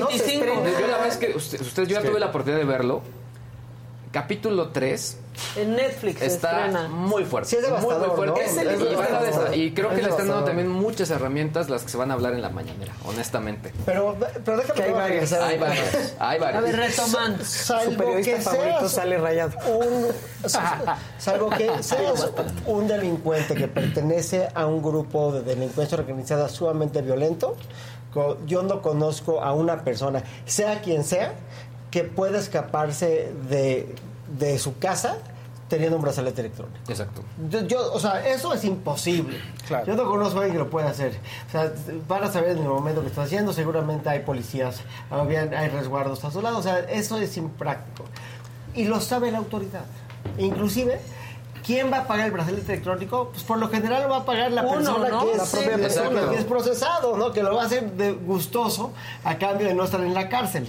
Entonces, en esencia, entender que hay otras medidas que funcionan y funcionan muy bien en México y en China. Es decir, eso va a funcionar en, en donde quieras, va a funcionar, no hay problema.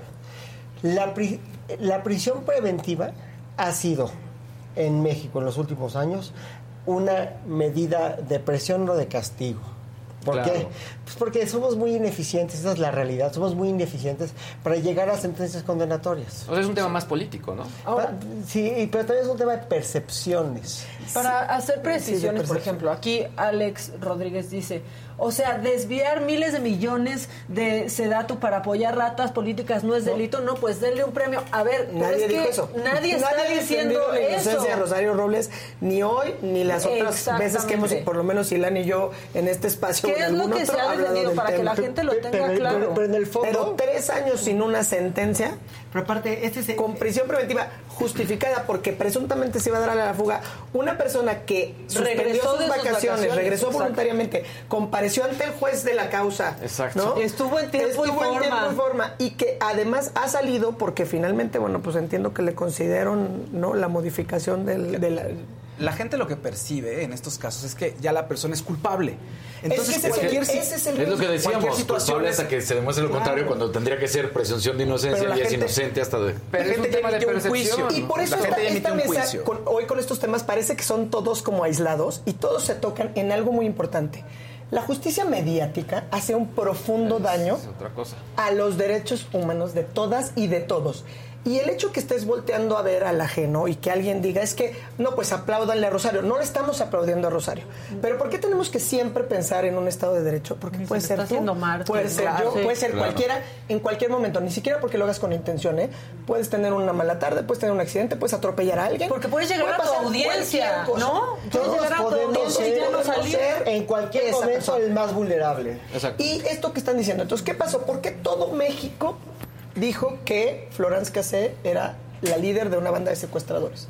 Porque salió en un programa de televisión nacional ¿Dónde se está dando la noticia? Si Donde lo dice Televisa, tiene que ser Tiene verdad. que ser verdad, ¿no? Entonces, ¿qué es lo que está pasando con la detención de Murillo? Me parece que por eso es muy atinado decir qué lamentable que este gobierno que pretende decir que se van a hacer las cosas de manera distinta, que además se va a apartar de aquel que es su peor enemigo político, ¿no? O sea, el modo de hacer las cosas de Felipe Calderón, que era mostrar las mesas con las armas cortas, largas, los cartuchos, Y las drogas las drogas, ¿no? Y decomisadas. que fue muy criticado, show, que el claro, show, el show, Lo está haciendo, lo hizo ayer, es usar la figura de un personaje político de alto nivel, Sí.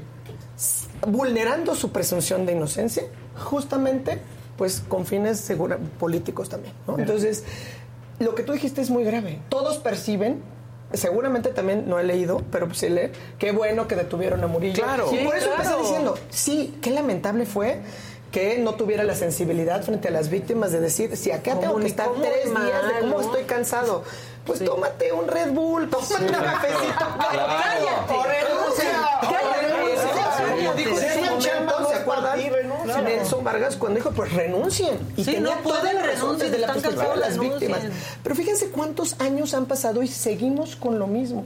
Gobiernos van y gobiernos vienen. Personas inocentes siguen en privadas de su libertad.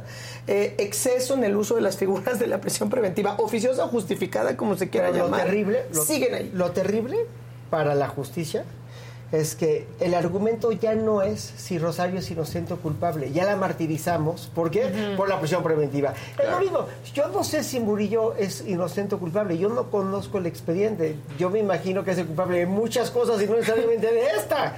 Pero independientemente de eso, una vez más, la víctima es el procesado. ¿Por qué? Por esta terrible figura de la prisión preventiva. Y como una reflexión de la prisión preventiva.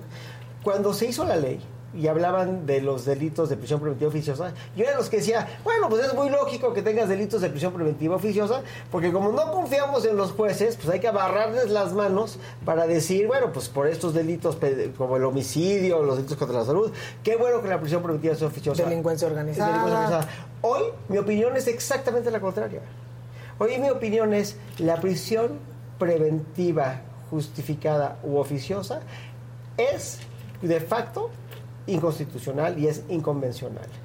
Solamente cuando se En analiza. cualquiera, ¿no? Porque aquí No, en dicen, ¿por qué por ser servidores públicos trato Es que no es porque sean servidores públicos, por eso insisto, a ver, estoy poniendo sobre la mesa. Es una tragedia tener, y, y tampoco estoy defendiendo secuestradores, porque son presuntos secuestradores. O sea, ¿a quién, salvo a los que están ¿dónde está integrando la la causa, les, les consta que, por ejemplo, en el momento dado, Florence Casera, la líder de una banda de secuestradores, cuando, dicho por las personas que han estado al acceso al expediente, dicen que no se demostró ninguno de esos extremos, eh, cuando, pues, si no quieren acudir a una causa, basta con leer la novela criminal de Jorge Volpi, y él tuvo acceso a los, a los expedientes, en- se entrevistó con la familia de Israel Vallarta, con el propio Israel Vallarta, Me- me ref- pero no pero son casos que conocemos y que le podemos no- poner nombres, pero como decía hace un rato Casarín, son muchísimos más. Claro. Y eso es lo Sí, verdaderamente grave. quieren- Como dice Ilan, a ver, en su momento, cuando hubo un catálogo limitado de, en el texto constitucional de casos en los cuales procedía la prisión preventiva oficiosa,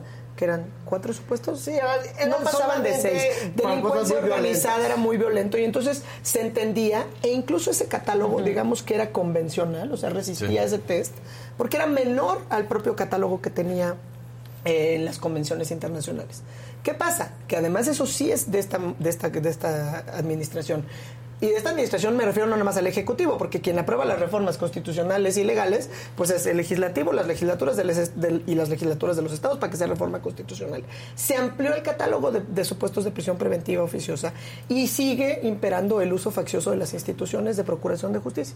Entonces, tienes a una serie de personas, incluida en ese supuesto Rosario Robles, Ya- e incluido en su vida. momento. Cuando se discutió la reforma al diseño constitucional para ampliar los delitos, a mí me tocó ir con la barra al, al Senado. Y iba conmigo ese día como, como, como, este, miembro de la barra, que en ese entonces creo que era el, el director de la comisión o el coordinador de la comisión de lavado, Tony López, el hoy abogado de Murillo. Y defendimos y nos peleamos y nos agarramos a sombrerazos con los senadores y les dijimos que estaban mal. Inclusive Tony se picudió muchísimo con uno de los asesores. Y lo que le estamos diciendo es, recuerden que esto tiene que ser excepcional. La figura es excepcional. Por excepcional se entiende que las menos veces, no las más. Claro. Y es al revés. Hoy la- lo excepcional es que te vayan a poner en la norma, casi, Claro. casi. Pero en un, en un momento dado sí tenía sentido, hace muchos años, o no, o nunca. Eh, Es que eso que explicaba Ilan me parece que era, es, creo que se puede entender muy fácil, ¿no? O sea, hay ciertos delitos, cuando, sobre todo cuando dice, a ver, la delincuencia organizada tiene cooptado al Estado, ¿no? Entonces, dices, pues tiene cooptado y comprado a los jueces. Entonces, ¿cómo garantizas que una persona que está acusada, donde vamos a pensar en que las autoridades están actuando bien dentro del margen de sus competencias, entonces un ministerio público y viene una acusación y se presenta ante un juez penal para que no lo dejaran en libertad porque otras causas, ¿no? Por ejemplo, que le dieran dinero, que lo tuvieran amenazado. Pero la prisión pues preventiva- había esa prisión preventiva oficiosa. O sea, no hay más. Si te están Que no se acusando de discute, que este no lo voy a discutir. no lo voy a discutir. Claro. O sea, tú, juez, no tienes más Si que eres narco, te están acusando de narcotráfico, no lo voy a discutir, te quedas en la cárcel. Y esa era la lógica de esa excepción, porque eran excepcionales. Ahora, ¿qué es lo que el problema? Si de repente también empiezas, ok, sigue siendo excepcional que es por delincuencia organizada, pero amplías todo lo que se entiende por delincuencia organizada o proceso a todas las personas por delincuencia organizada, pues no tenemos seguridad jurídica, no tenemos un Estado de derecho. te puedes que usar funcione. de lo que quieras y al final digo Y delincuencia organizada. pues eso ya no hay nada que discutir Claro. pero, pero para contestarte hay tres supuestos para la prisión preventiva justificada y en teoría es- son los tres supuestos para la prisión preventiva porque no debería existir la oficiosa ¿Cuál es el, cuáles son los tres? primero que no te vayas a apelar el segundo, que no vayas a ser un peligro para la víctima, o sea, que no vayas a salir Sí, a matar a la víctima, o para los testigos, que no vayas a matar a los testigos o, o a amenazar a los testigos. Oye, qué paréntesis, me encantaría que hicieran caso en los N mil ejemplos que tenemos de mujeres que Sí. denuncian violencia. Como Abril, exacto. suelta, como O sea, Abril, por ejemplo. esta mujer que no les hacen caso y salen y las matan. Un pequeño ejemplo, Abril, O, ¿no? Cecilia. que para la Sí, gente que no recuerde este caso es esta mujer que estaba pues estaba en juicio con su ex esposo había dicho que corría peligro Claro. su vida que era una persona Que llegó al violenta hospital golpeada. sí terriblemente golpeada y la asesinaron Mira, como nación estamos vomitando ejemplos de violencia en contra de víctimas y testigos, ¿no? Pero en fin, esos son los tres supuestos. La, ahorita lo que se está discutiendo, lo que se va a discutir en la Corte el 24, o sea, mañana, Mañana. es precisamente la inconvencionalidad. Por inconvencionalidad vemos el que no estás de acuerdo, que, que no va acorde a los tratados internacionales que has firmado, de la prisión preventiva oficiosa. Y lo que estamos diciendo es que, a ver, en la prisión preventiva oficiosa deberíamos estar analizando los mismos riesgos procesales de la justificada. Que repito, que no te vayas a apelar, que no vayas a hacer nada a la víctima y que no vayas a hacer A los nada a los testigos. testigos. Esos son los tres. Y esa debe de ser, como dicen nuestros colegas españoles, que yo, lo- que yo les doy mucho respeto en materia penal, siempre dicen, es que la prisión preventiva no debe de, de- oficiosa, no debe existir para ningún delito.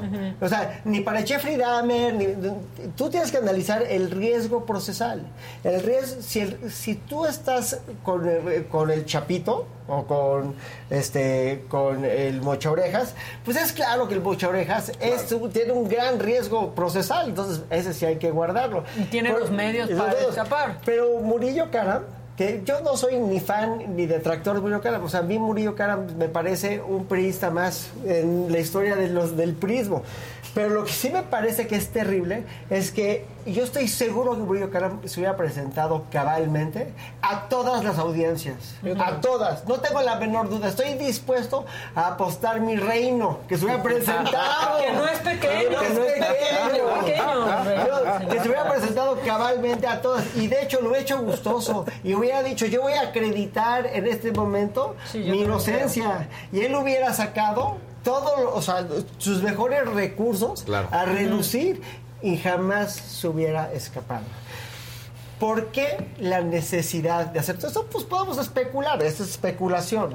Es, es la especulación de que pierden las elecciones, es la especulación de que le surge dar un resultado con el tema de Ayotzinapa, o que realmente están convencidos que el señor pues, torturó en una de las modalidades de tortura que son las de menos de tres años, o que... Este, O que dio esas órdenes. o, o que al fin del día generó una obstrucción de justicia que le hizo un grave daño a la nación.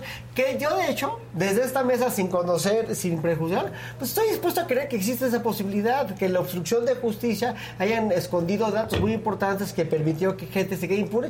Eso estoy dispuesto a creerlo. Y si es culpable, me encantaría que lo condenen. Lo que no entiendo es esta perversa necesidad de imponerle prisión preventiva a personas que no tienen por qué estar en la cárcel, porque como penalista me aterroriza. Me aterroriza presentar a un cliente a cualquier audiencia Sí, a que sabiendas que se puede quedar. Sí. Ahora, esto que estás diciendo además es, es como decir, bueno, que se, que se inicien los procesos judiciales correspondientes. O sea, eso lo hemos dicho una y mil veces. Contra Rosario, pero contra Murillo, pero contra Lozoya, contra el personaje político histórico del pasado que sea necesario, porque todos presente. estamos, claro, pero digo, vamos a pensar en lo que Poco está haciendo poco, este gobierno, ¿no? poco a poco a poco, vamos. Sí, estoy por combatir la impunidad, sin duda. Imponer sanciones a los políticos, a los actores, a los empresarios, duda. a cualquier persona que haya actuado mal en el pasado o en el presente, ¿no? Que esté actuando mal. Pero hacerlo a través de los procesos judiciales, sin circos mediáticos, como estabas diciendo, con respeto mínimo al principio de presunción de inocencia, a los derechos humanos, a los estándares internacionales. Es decir, no podemos seguir como Estado en esta violación sistemática porque además es de lo que nos hemos venido quejando, es a lo que le ha apostado la sociedad civil organizada, eh, las organizaciones de la sociedad civil, es Y decir, lo que le armaron a, este a circo Rosario. Robles, lo de la licencia, Exacto. por ejemplo, que ella no presentó y decían que había presentado doble Una licencia y que era falsa, que porque no Sí, coincidían los absurdo. Y es una persona que se supo el camino después de tres años, pero tuvo los recursos para ir metiendo eh, cosas. ¿Cuántas personas no los tienen ni recursos económicos ni el conocimiento para tratar Pero de darle hay la una vuelta reforma como que, lo se- hizo que se, Rosario? que se- se está impulsando para que el hecho de tener dos domicilios no sea suficiente para imponerte prisión preventiva. ¿Por qué? Ah, que es algo que Imagínate, Eh, "Ay, exacto. bueno, O pero Ackerman. ya Con tiene diez, el halo de, inocencia, ya se Entonces se criminaliza la riqueza. Por eso si una persona Claro. tiene una casa en México y viene en Valle de Bravo y dices que puede estar en cualquiera de las dos casas. Sí, pero no por eso me voy a pelar.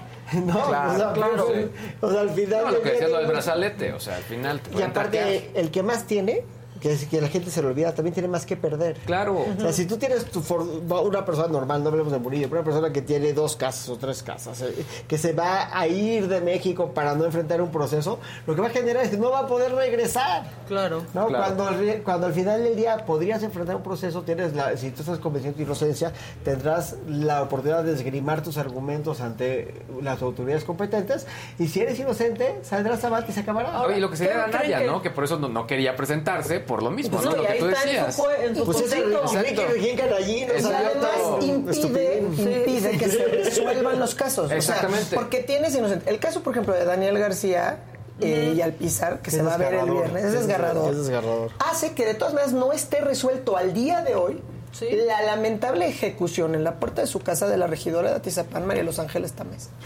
¿no? Entonces, ejemplo. Por ejemplo. Y ellos, sin embargo, estuvieron 17 años y medio privados de su libertad, se les fabricaron pruebas, obviamente los torturaron, ¿no? Entonces, ¿a quién le sirve eso? No le sirve la al sistema de justicia, no nos sirve a las y los mexicanos, eh, y mucho menos le sirve al Estado en aras de construir un Estado constitucional y democrático donde se respeten los derechos de todas y de todos. Es el caso de presunto culpable, ¿no? ¿Se acuerdan? Exacto, También, o sea, otra muestra O de el otro, no ¿cómo se llama? El presunto, bueno, el presunto culpable que fue desgarrador, el que está reciente, estuvo recientemente, también platicamos aquí, que se me acaba de ir, ¿cómo se llama? Presunción de inocencia también. Sí, también. Este, que es desgarrador también y saber que ahí están, o sea, y que se ve la fabricación Ahora, de todo. ¿Qué piensan que va a pasar con Murillo Karam? Falta la audiencia. La audiencia es mañana, ¿no? Es mañana. ¿Mañana es miércoles? Sí. Sí. Sí. El juez ya dijo que tiene que estar comunicado, que se tiene que salvaguardar su salud. ¿Se le va a caer a la fiscalía? ¿Va a salir? ¿Qué, No, políticamente hablando, es muy difícil tener a una persona como Murillo Karam en la cárcel. Es decir, no es lo mismo una señora como Alejandra Cuevas. Sí. que, eh, O como una- la misma o incluso Rosario Rosario Robles, Robles. Y ahí sí es un tema de género. Fíjate qué importante lo que va a Pues es decir. un tema es de súper género. fuerte lo que está No es lo diciendo. mismo ¿eh? que a Murillo Karam, que fue, que, digo, ha sido todo. Lo único que no fue es presidente de México, ¿no? Y secretario de Gobernación. Ha, ha tenido, tiene, tiene unos, unos recursos muy, muy fuertes. Yo veo el coletazo ha de venir duro, ¿no? Entonces, hay de dos sopas. La primera es que se, se desprenden las notas periodísticas que lo llevaron a la fiscalía, que estuvo en la fiscalía, creo que. Nueve la- horas. O la noche, ¿no? Y me imagino que la fiscalía ha de haber tenido una gran interlocución, porque pues, no. En mi, ahora sí que mi corazón de madre me dice que ha de haber estado ahí con alguien. Yo me imagino que en un México o sea, hay de dos sopas. ¿no? Uno le dijeron, mira, tranquilo, pues todos los días vas a salir, va a seguir el proceso, esto es lo que es y, y vamos a continuar. Eso es sin duda posible, pero es improbable. Es improbable. Yo lo que creo es que viene una lucha de titanes. Creo que vamos a ver a una persona con mucho poder, con unos grandes recursos y acervos históricos de los últimos 20 años de este país, detenido, y vamos a ver cómo se defiende. Hoy en la mañana todavía el, el presidente decía que él mismo se inculpó porque supuestamente... Ayer lo dijo, Ah, ayer lo ayer, que supuestamente él, él mismo se inculpó y dices, ¿cómo? ¿Cómo? Que está Exacto. tomando una declaración de una de las conferencias de prensa. Y además, Y desvirtuando. entiendo que lo que dice Ilan, porque digo yo también de lo que he leído, porque tampoco estuve, y obviamente quien sí estuvo toda la audiencia, dicen que habló muy poco, o sea, que fue monosílabos, sí, no, que en algún momento dijo que iba a intervenir, que su abogado le dijo Usted que no. Aguanta. usted cállese. Y que claramente por eso decía, con las tablas que tiene, un personaje como Murillo, como Murillo, me quedo con esta descripción, dice, es un priista, pero es un priista, pero es un político, pero es un abogado. Claro. Fue O sea, trae unas tablas, senador, ¿no? sí. ¿no? que si tu abogado te hace, aguanta. Y seguramente ya lo aguantas, esperaba. ¿No? No Pues, estoy tan seguro porque cuando, No sé, cu- cuando le porque no había la, sonado, la ¿verdad? prisión, él dice se cayó la él hace la declaración se cayó la presunción de inocencia y el juez dice condúzase con respeto entonces se ve que él estaba enojado porque lo sorprendió la resolución de que se iba a quedar en la cárcel yo creo que él tenía Sí, la no esperanza. De salir. porque si él dice se cayó la presunción de inocencia si lo dice en ese momento y le dice el juez condúzase con respeto pues es, mi impresión es que le han de haber dicho otra cosa, o sea, haber imaginado otra cosa. y Sí, por el pensó que, momento- es- que iba a llegar a su casa terminando esa Y audiencia. además en los tiempos, ves que pues, salió la conferencia de, de- de Encinas, ¿no? donde habla, donde reconoce que es un crimen de Estado, donde... Exacto. Y no dijo nada, ¿no? Tampoco, o sea, como que sí, claramente yo coincido en que no se lo esperaban, es una sorpresa, ni la detención, desde luego, Pero este asunto tampoco está el que lleno lo de sorpresas. Mira, Sí.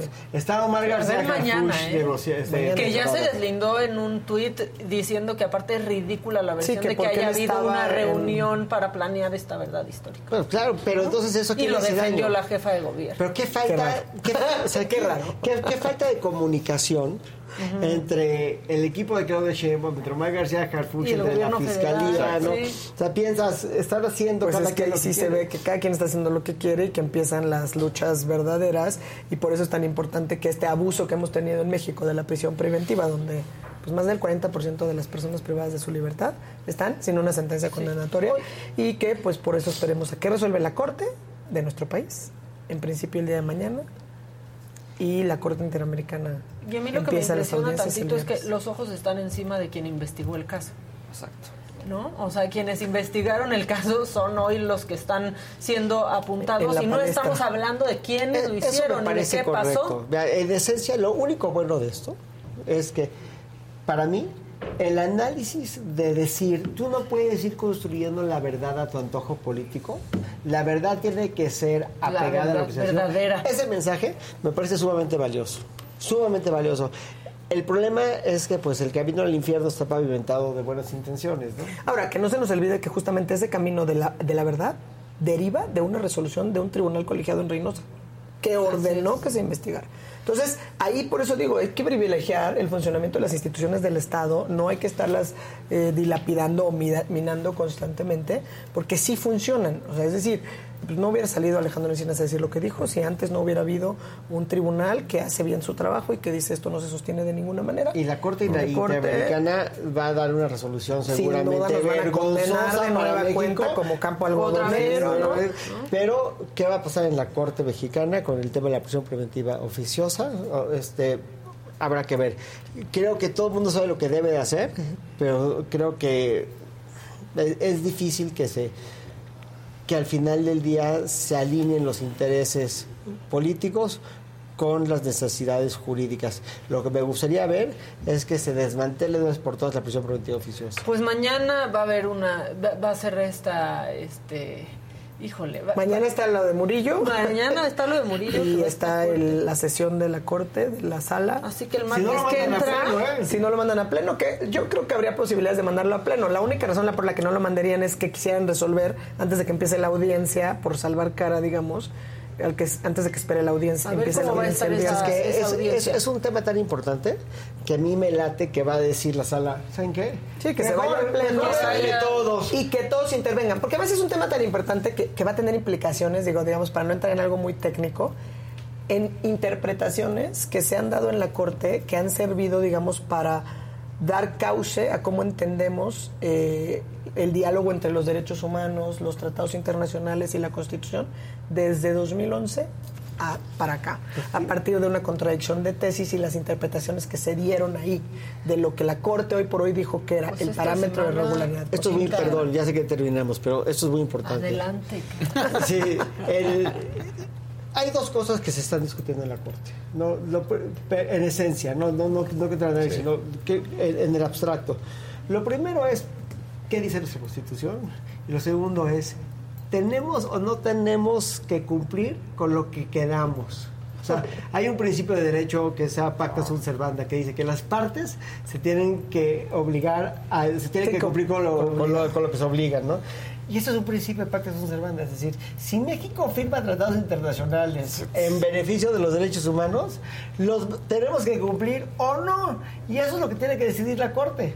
Y yo creo que a todas luces sería, pues sí, ¿no? Digo, si quedaste. Pues eso crees tú. Y eso es el primero constitucional porque son derechos humanos. O sea, es un argumento, por eso digo, es, es- es bien interesante lo que va a pasar. O sea, jurídicamente hablando, es, somos bastante nerds, entonces es bastante interesante lo que va a pasar. Porque puede ser esta oportunidad otra vez histórica en que la Corte, a partir de un precedente importante, y que a lo mejor ahí ahora que lo estoy diciendo en voz alta, a lo mejor sí le miden y se va a pleno para ver qué está pasando en la Corte Interamericana, porque como van a volver a analizar si existe o no un bloque de constitucionalidad a partir de lo que dice el artículo primero, entonces a lo mejor hay que esperar a que también venga esta ya, digamos, precedente de la Corte Interamericana. Ahora yo les pregunto, si jugamos el abogado del diablo. Dice, dice aquí Iraíz Ruiz. ¿Quién es la abogada? Quiero seguirla. Claudia, por favor. Ah, sea. Barroso en Twitter, sea Barroso. Soy Claudia Aguilar Barroso, Claudia muchísimas Aguilar. gracias. Síganla, por favor, en Exacto. todas las redes sociales. Y pues bueno, se va a poner, se va a poner buena esta semana y el próximo martes seguro tendremos todavía más temas todavía de esto. de Sí, seguro. Seguramente. Yo Casarín quería decir algo. Yo me decía- quedé con la duda de la duda de Casarín. Exacto, porque yo les iba a preguntar, eh, jugando abogado del diablo, y si nos ponen el castigo, ¿no? Y de este lado dicen, pues no se va a hacer nada al respecto, ¿para dónde vamos? Mira, eso no es, yo creo que lo más Eso sí ya no importante- va a pasar. ver, el castigo va a ser- ahí viene y el cumplimiento va a ser otra cosa. Pero creo que aquí donde realmente el tema se pone muy interesante es que hay una resolución de la Corte anterior que dice que cuando tienes el tratado y la Constitución se oponen, lo que debe de prevalecer es la Constitución. Palabras la más- restricción la restricción constitucional. constitucional. Pero, y, y es una contradicción de tesis, ¿no? Exacto. Entonces eso que explica Ilan está muy bien. Pero por eso les digo, sin, ánimo- sin ánimo de ser muy técnicos. Más nerd de lo Sí, que somos. no Más perder de lo que somos, porque además es que se entiende. Sí. Exacto, eso que explicó perfecto. Es decir, a ver, de repente llegamos al mundo de México, ya entró y de- reconoció en 2011 que los derechos humanos son fundamentales para nosotros. Qué bueno que lo dijimos, No, ¿eh? lo dijimos con tal convicción que lo pusimos en el artículo primero constitucional. O sea, dijimos los tratados internacionales y los derechos humanos que estén en los tratados internacionales de los que México es parte son nos obligan a todos, Voluntariamente ¿no? a huevo. Voluntariamente. Están en nuestra constitución. Entonces, en principio, no habría duda. Está en la constitución. Claro. Ahora, de El repente pedo- se nos confundieron los ministros y se nos confundieron las autoridades. Y entonces resolvieron una cosa que es un champurrado, donde dijeron, sí, pero no. Ok. Sí Miren, son. o sea, si estamos aquí así- están los tratados internacionales aquí está la. Constitución, aquí está la restricción. Si hay una restricción constitucional, o sea, de rango constitucional, y entonces fíjense cuáles son las restricciones de rango constitucional para que lo aterrizamos. El arraigo y la prisión preventiva. O sea, así de Nada más. Nada más. O sea. ¿no? Entonces, desde ahí, la verdad, salió una mayoría de 10 con el único voto en contra que fue del entonces ministro José Ramón Cosío, que él dijo que sí había un bloque de Digno constitucionalidad de mi respeto, y que esa interpretación era amigo equivocada, José ¿no? Eh, ya digo, habría que entrar ahí a un panel nada más de esa interpretación. Entonces, por eso en este momento se va a volver a analizar eso. Porque muy probablemente va a pasar eso que dices. O sea, nos van a condenar, pero nos va a condenar la Corte Interamericana de Derechos Humanos. Y una sanción de la Corte Interamericana puede venir desde una disculpa pública, eh, erigir un monumento, eh, capacitar a tus autoridades, o sea, todo eso, y ajustar tu sistema. Entonces puede venir una resolución donde diga, hagan las modificaciones estructurales jurídicas necesarias para que la figura de la prisión preventiva oficiosa, cuando menos, deje de estar en el texto constitucional. y, y si me permites cortar tu nerdismo en ese momento, para una frase ¿qué es, coloquial. qué es lo, qué es lo que debe de decir la Corte en a ojos de, de la mayoría de nuestros colegas, sobre todo colegas de la altura intelectual de mi comadre, mi querida amiga Claudia? No puedes decir, o no debe de decir la Corte ni nadie, que una restricción de derechos humanos constitucional prevalece sobre un tratado internacional, porque tenemos otro principio constitucional que dice indubio pro reo. Y lo que quiere decir eso es que siempre la ley debe de beneficiar al inculpado. Es decir, si, la fi- si estás a 50-50, si el fiel de la balanza está ahí, entonces el fiel, el fiel de la balanza debe ir a favor del vulnerable, del inculpado, del procesado. Entonces, esa determinación de que si hay una restricción constitucional en pugna con un tratado internacional, debe de prevalecer lo que te da en la madre y no lo que te beneficia. Eso es absurdo. Pues lo que debe prevalecer es lo que te beneficia. Y también dice la Constitución, el principio pro persona. Siempre se deben interpretar las, nombra, las normas A favor de- a favor, a favor o sea, lo que te dé el mayor beneficio, no la mayor restricción. Pues hay que recordárselos. Entonces hay que recordárselos constantemente. Pues el martes que entra nos vemos para ¿A seguir hablando de si ¿no? a ver si No, sí sí puedes llegar. Nueve y media igual. Ya está. No, no ya sé, pues jefa. sé la que les diga, pero aquí nos vemos para seguir hablando de esto. La gente estaba muy enganchada. Tus Sí. redes también. Así, Ilan Katzmayo, arroba Ilan. Katzmayo. Entusiasta. Ay, Entusiasta, entusiasta. Como es él, porque sí es un entusiasta. Twitter siempre verdad. lo doy mal, pero es arroba C Aguilar Barroso. Perfecto. Ah, si razón te encontraba, yo Pues no eso ya no existe, ¿no? Y sí, Entonces, síganla. Aguilar Y pues nada, muchas gracias por venir, por madrugar. Estuvo Este, bueno nos por llegar tarde, No, por favor, Estuvo perdónanos a nosotros. Sí, sí, sí. Oigan, que hoy es martes, que ahí se haga live para que les quede claro. Aquí un promito. Está siendo linda conmigo, no cuando, cuando me, como cuando me pasó aquello con Montserrat, que ella quería subir el rating a base de, de sobajarme y de a- hacerme sentir como carnero. A eso no la supe, ¿qué? Ay, ese chisme te lo tengo que A platicar. ver, cuenta. Y los licenciados. Ahí viene el modo. Esos de la saga. Ahí viene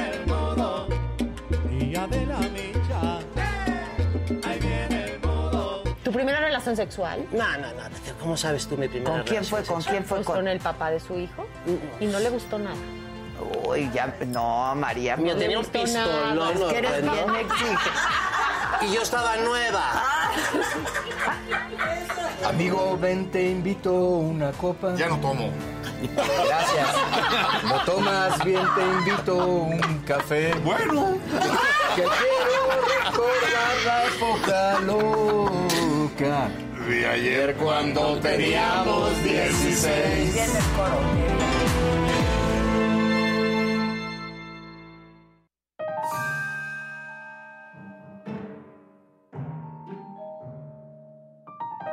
Martes, martes 7 de la noche, macabrón, también tenemos. Ah, uff, bien. Tenemos, y es que Lord Molecula hizo su aparición en la mañanera. Este, y yo solo quiero saber cuáles son las fuentes tampiteras de Lord Molecula. Y ahorita van a saber. Pregunta eh, jefe del Poder Ejecutivo Federal.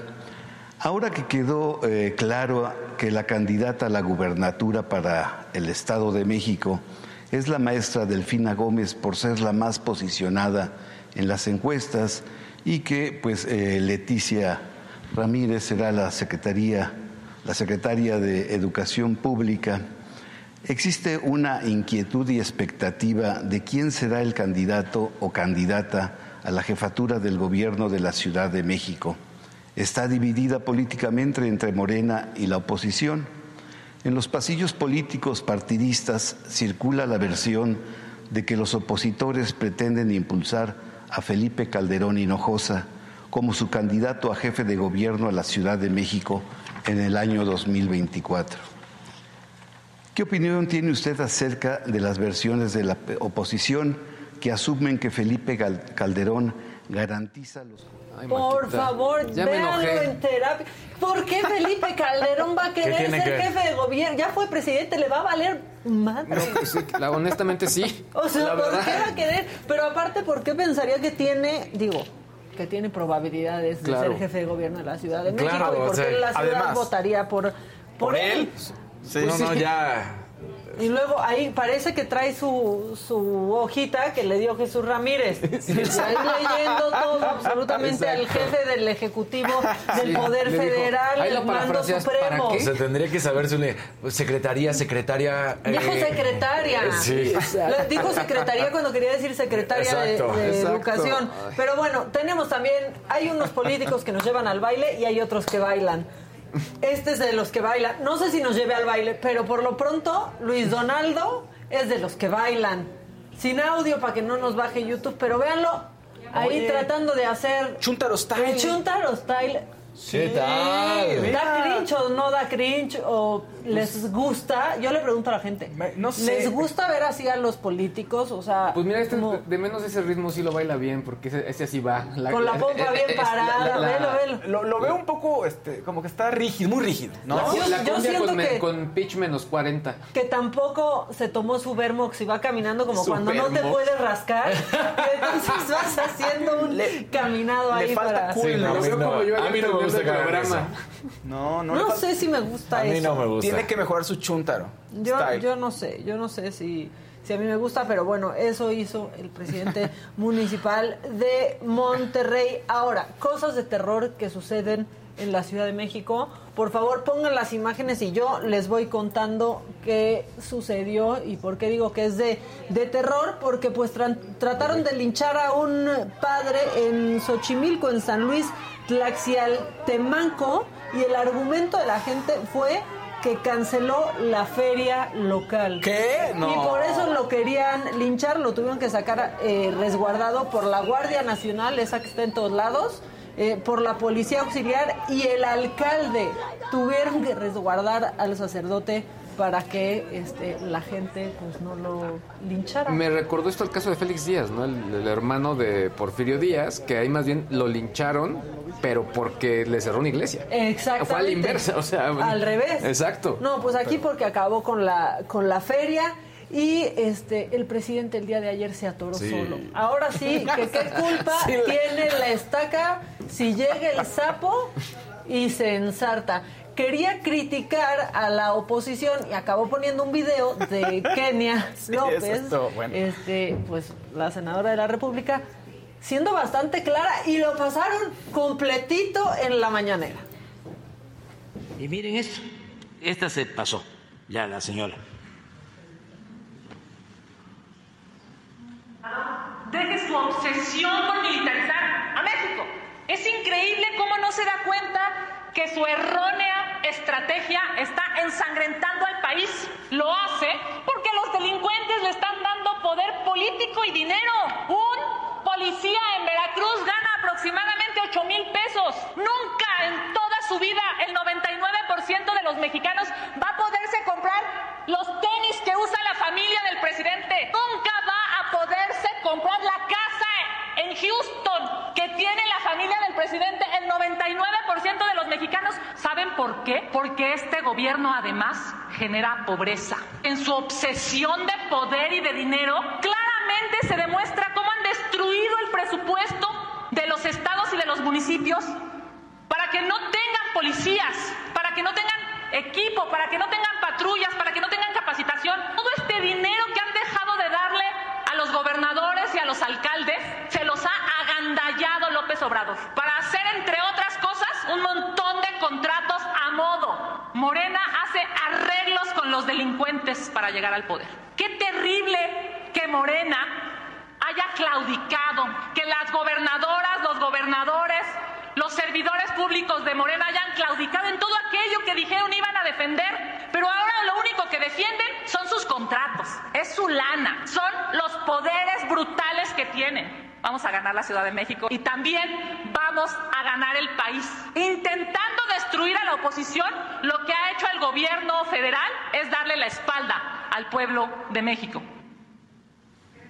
Pero no faltó, falta lo del el Twitter. Ese es otra. Pero nada más para le contesto a la señora, con todo respeto. Safo.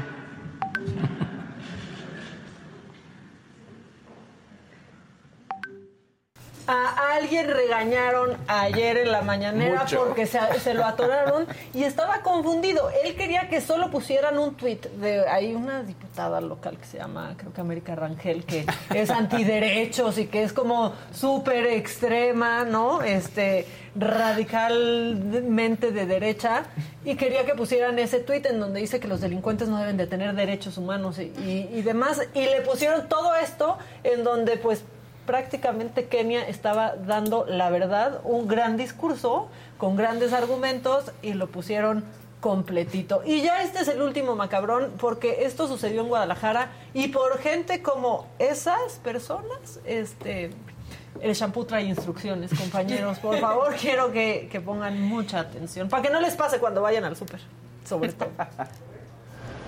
Este video lo quiero grabar en un estacionamiento de una plaza aquí en Guadalajara.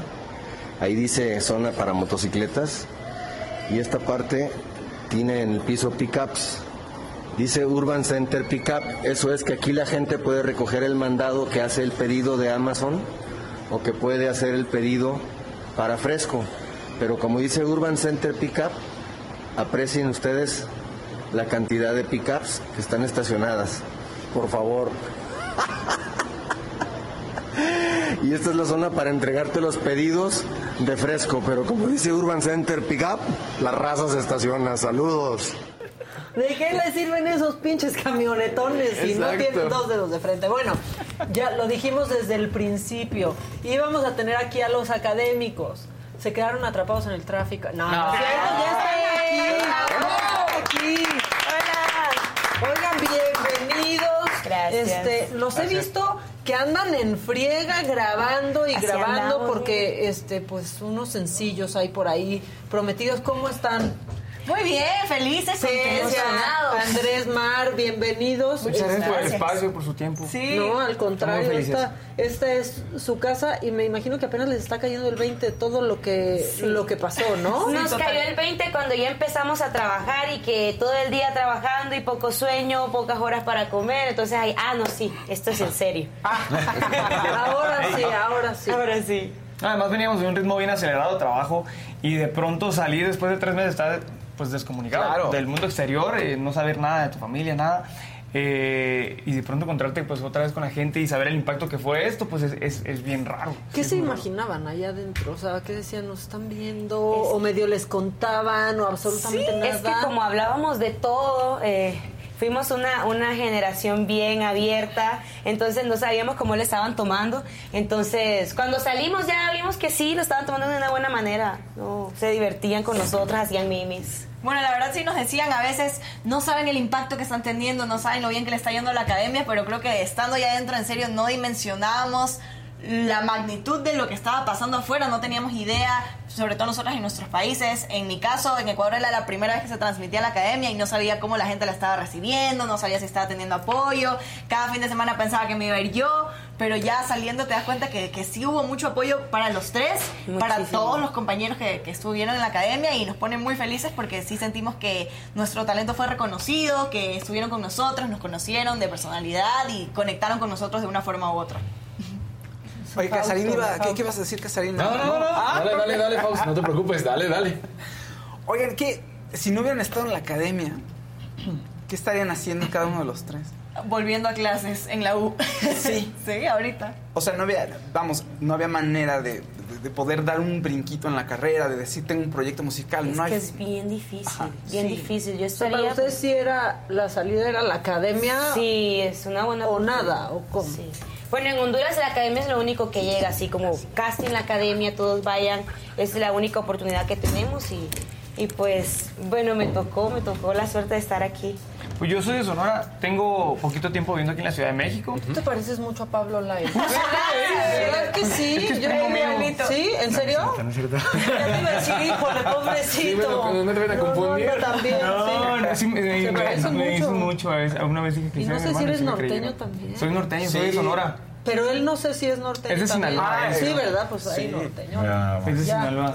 Bueno, a ver, Sí. y tú de Sonora, querías, ¿por qué querías entrar a la academia? Porque ustedes están súper chavitos y quizás ya no, no les tocó como la academia cuando fue este suceso. O sea, yo pienso que la academia vuelve a ser un suceso con esta generación. Sí, yo creo que tuvo mucha influencia en las redes sociales. Porque, bueno, sabemos que, que ahorita nuestra generación no ve tanto tele, pero sí usa mucho, mucho redes sociales y nosotros por suerte tuvimos también el apoyo de TikTok, que estábamos en el streaming 24/7 también en TikTok, hacíamos eh, dinámicas, eh, la cabina POV que contábamos chismes y creo que eso fue uno de los detonantes, detonantes Sí. del éxito de esta academia porque sí siento que era muy importante conectar con esta nueva generación que es súper digital y que ahora es muy importante y que es un público que, que tal vez no consuma tanto tele, pero sí consume este otro tipo de contenidos. Entonces Claro. se logró hacer esta mezcla. Creo que un punto bien importante, perdón, eh, eh, es el tema de los jueces, ¿no? La, la dinámica que se da, los comentarios, las actitudes de los jueces. Pero cuando ustedes están frente a ellos, ¿qué pasaba por sus cabezas? Yo creo que es bien difícil eh, no desconcentrarte por los jueces porque realmente tienes, tienes que cantarle a la gente, pues, ¿no? No, no, no estás realmente cantando. Ellos tienen su trabajo es, es evaluarte y pues darnos comentarios que eventualmente nos hagan crecer y nos hagan mejorar, pero impone muchísimo la presencia de, de esas personas que de verdad mis respetos, eh, todos son grandísimos en, los que- en lo que hacen. Eh, específicamente cuando yo me enteré que iba a volver Lolita Cortés, pues como que te entra un miedo, ¿no? De, que- Sí. de lo que puede Hice el pasar. casting sin saber y luego fue como... Y, pero pero al final de cuentas eh, te das cuenta de que, de que es gente muy profesional. Terminas admirándolos muchísimo, son grandes personas también. No sé, Y a ti te cacharon, ¿no? hablando un poco mal de... Ah, no, fue, fue ¿O un qué? video. ¿O qué pasó? Mal Malentendido. contexto. A ver, yo, ¿qué pasó? Yo, yo dije, porque me lo mandaron, porque yo dije, ¿eh, ¿cuándo dije yo eso? ¿Cuándo hablé mal de Lola? ¿Cuándo hablé mal yo de Lola? Pero lo que dije fue, ella es, es muy cool ella. Y lo recortaron para que se ¿Es escuchara muy como culera? cool. Ajá. Es muy- Sí, lo recortaron. Y yo. Pero además es todo un contraste, porque llegas a, no a las votaciones y ustedes empiezan a tener una popularidad importante, ¿no? En redes, en todo. Y de pronto llegas con el juez. Y supongo que ustedes se sentían así ya de una buena actuación o la gente me quiere. Llegas con el juez y te agarraba batazos. Pues era muy desconcertante, ¿no? Sí, igual no sabíamos del apoyo, entonces no sabíamos si la gente sí nos quería, si sí habíamos cantado bien, porque creo que sí influía mucho eh, los comentarios que nos decían, porque no sabíamos nada, ¿no? Pero, pero sí siento que nos ayudaban mucho a crecer, siempre tomábamos las cosas que nos decían, aunque sean malas, para Es ir cierto. mejorando, ir mejorando y, y sacar nuevas presentaciones la siguiente semana si nos quedábamos mejores. Pero al menos ya en la final, pues ya llegué hasta aquí por Ya, ahí. La ya. gente quiere. Y los jueces de todas maneras era, tómala. Sí, Andrés, o sea, tómala, te tómala, personal, tómala". porque yo alguna vez vi la, la- la academia y o muchos clips, porque inundaban las redes, la verdad, la academia cada, cada domingo y cada sábado también. Pero sí se quedaban muy en lo, o sea, sí eran muy puntuales y de Sí. pronto duros, menos Ana Bárbara, que era siempre Eh, muy muy linda linda, aunque te dijera algo, algo fuerte, pero eran muy puntuales y sí hablaban pues solo de la crítica sobre lo que acababan de hacer, ¿no? Sí. O sea, no ra- o lo sentían ustedes rudo Bueno. de más. Oh, se siente Hicieron, feo, le hicieron un comentario a mi comadre que parecía que, que le estaban haciendo el exorcismo, creo, cuando estaba ¿Qué bailando. le dijeron? Ah, le- Ok, ah, Es que ¿Quién- mi comadre se pasó así, así y uno así. Entonces, no sé quién fue. ¿Quién fue que le dijo eso? No Lolita fue. Le dijo de que parecía que le estaban haciendo el exorcismo. así. Con eso que dijo también, por eso dijo que Ah, pero bueno, está muy chistoso los, los, los comentarios. A veces eh, llorábamos y nos reíamos al mismo tiempo. Era como que... No, pero al final de cuentas, eh, justo nos- no- lo que nos dijeron los maestros, eh, ni todo lo bueno ni todo, ni Así todo lo es. malo. Y siempre, siempre yo creo que había o mucha o algo de verdad en todo lo que nos decían. Aunque... Sí, cuando quitas ahí como el ardor, ¿no? Sí, Empiezas a poner atención y dices, Sí, tal No, sí. siempre, siempre, Digo, porque siempre. es un show, ¿no? Tiene que generar comentarios, ¿no? Pero ellos, ellos notan cosas que, que tú dices, no se van a dar cuenta, lo, lo hice bien, lo notan. Y eso habla, o sea, muchísimo de la experiencia que su tienen. conocimiento Y también. al principio no lo entendíamos. Yo no, yo no lo entendía al principio. Pero ya después lo fuimos, fuimos entendiendo cómo funciona todo ese rollo, ¿verdad? Y Oye, ya... Y a mi Rubí le dieron con todo. Sí, a Rubicita sí le dieron aguantó, con todo. aguantó. Todo, Yo la admiro mucho a Ruby porque yo... Bueno. Y de Dile, no, es que. Villalobos en- la final dijo sobre Rubí como de ti se esperaba escándalo por, por el lugar de donde vienes y yo la verdad no entendí por qué se esperaría escándalo, ¿no? O sea, como que no entendí el comentario a qué iba. O sea, que esperaban que ella peleara. Horacio. Sí. Cuando No, nunca, a ver, ¿cuándo ha dado un escándalo? Más allá de la vez que se hizo viral por el video de su papá invitándonos a todos a sus 15 años, no ha sido una personalidad escandalosa en las No, redes sociales ni controversial, Y ¿no? Siempre fue una alumna de la academia que, que se esforzó muchísimo, muchísimo y hasta más que los demás. Yo creo que ella lo, lo decía, que, que le costó un poco más porque nosotros tal vez llegábamos con un poco más de conocimiento musical, pero al final del día llegó a la final y se lo ganó. Se ganó ese puesto porque yo siento que aguantó cayó, todas ¿no? las Muy críticas. disciplinada. Es de admirar. Muy disciplinada, se aprendía bien la letra. Yo me acuerdo antes de cada concierto verla con, con el iPad y ensayaba y ensayaba y ensayaba. Sí. Y nosotros ya estábamos así un poco más ah, dispersos, ay, maquillaje, no sé qué. Y ella ensayaba, ensayaba. cuentas, yo creo que es un poquito de la magia de la academia, ¿no? El- crecimiento y, y el ver cómo llegamos y cómo nos vamos. Claro. Eh, y no solamente como artistas, ¿sabes? Como personas también. Y, y que aparte por ahí dicen que el talento es la repartición más injusta que hay, que es de, Ah. de suerte, ¿no? O sea, tú no, nadie decide que nazcas con, o sea, simplemente así naces, te lo merezcas o no, pero hay otra parte, como Rubí que dijo, ok, ¿no? Mis compañeros quizás tienen ese talento porque así nacieron y tienen esa voz, pero yo puedo estudiar. Tiene y puedo clavarme, ella. ¿no? Carisma y canta muy bonito No, porque canta muy bonito Rubí sí. y baila mejor que era la mejor bailarina en, no en parecía toda la, casa. No, ella sí no parecía exorcizada, no hacía estos pasos como mi comadre. Pero Practicó sí, desde sus 15 años, pues, ¿cómo Ah, no va a sí. bailar bien? Exacto, y, y sí bailó, yo fui a los 15 años de Rubí. ¿En serio? Fíjate, sí, fui a cubrirlo. Sí. y sí bailó, Estuvo hubo bueno. mucho baile. Estuvo bueno, Qué al final locura. había ahí como un escenario y fueron bandas, este, estaba llenísimo, hubo carreras parejeras, hubo hasta un muerto en una carrera parejera. Sí. Pero a ver, creo que por eso fue que le tiraron a ella por ese, por ese accidente que Pues no es fue que culpa no de fue ella, su la culpa verdad. y la verdad es que había muchísima gente, o sea, la verdad es que qué padre México que todos nos anotamos a los Qué 15 cool, me de- encanta de México. Rubí. Me encanta, me encanta. Ustedes también fueron de los que acabaron en el hospital cuando de pronto todos se enfermaron. Yo fui la única que no se enfermó es porque yo soy ¿Qué de barrio. pasó? ¿Qué pasó que todos se enfermos Ya en la academia? el estómago. Sí, buen Sí. anticuerpo. No, no, Sí, ya- no- ya me lo Nos sirvió comer tierra de chiquitos. Sí, exacto. ¿Qué, Pero- qué fue lo que pasó? No, sí, no- un bicho. nos fue mal con un, con un parásito. Este, creo que hubo así especulaciones de que teníamos COVID todos, pero, Pero no. pero realmente no. eh, a lo mejor por los Aquí síntomas se podía pensamos parecer. que era COVID Sí. Y no. No, realmente a todos nos dio un parásito. Aparte, sumado a que fue una, una semana súper pesada, eh, nos cambiaron la dieta, eh, no, no- no estábamos comiendo mucha sal. Ejercicio. Entonces, fueron más pesadas las clases también. Todo se juntó y de verdad que. y también teníamos mucha carga de canciones esa semana, ¿verdad? Sí, también. Y Horrible. con el estrés y todo, pues terminamos en el hospital, pero fue, un- fue un buen descanso. Exacto. Mira, un suerito siempre cae bien. ¿no? Oye, preguntan aquí, y tú, pues tú ya eres muy experto en realities, que qué te dejó más, que si la voz o la academia. Yo, eh, es una experiencia bien distinta y la verdad es que eh, cada uno creo que tiene cosas muy positivas, em, son muy distintos, pero, pero realmente ahorita en la academia eh, es cuando sentí que, he tenido más crecimiento. Hace dos años que estuve ahí yo tenía muchas ganas de demostrar muchas cosas, desgraciadamente eh, fue el año que estaba iniciando pues la pandemia Sí. y fue justo el momento cuando todo el mundo estaba cayendo, no había pruebas. eh, no había pruebas, de hecho. no, no sabíamos qué era, nada más sabíamos que teníamos que, que tener cubrebocas. Y justamente pues me dio eh, estando ahí eh, a medio reality y me quedé con muchas ganas y culpando así como, ¿por qué? ¿Por qué ahorita? Y, y bueno, se presentó... Porque venía esto. Por eso. ¿no? Por esto. Eso es lo que me Todo gusta pensar a algo. mí. Eh, la verdad es que también estoy muy agradecido con, con- con La Voz, que, que es un programa que admiro muchísimo y todos mis amigos los conocí ahí, con los que vivo actualmente.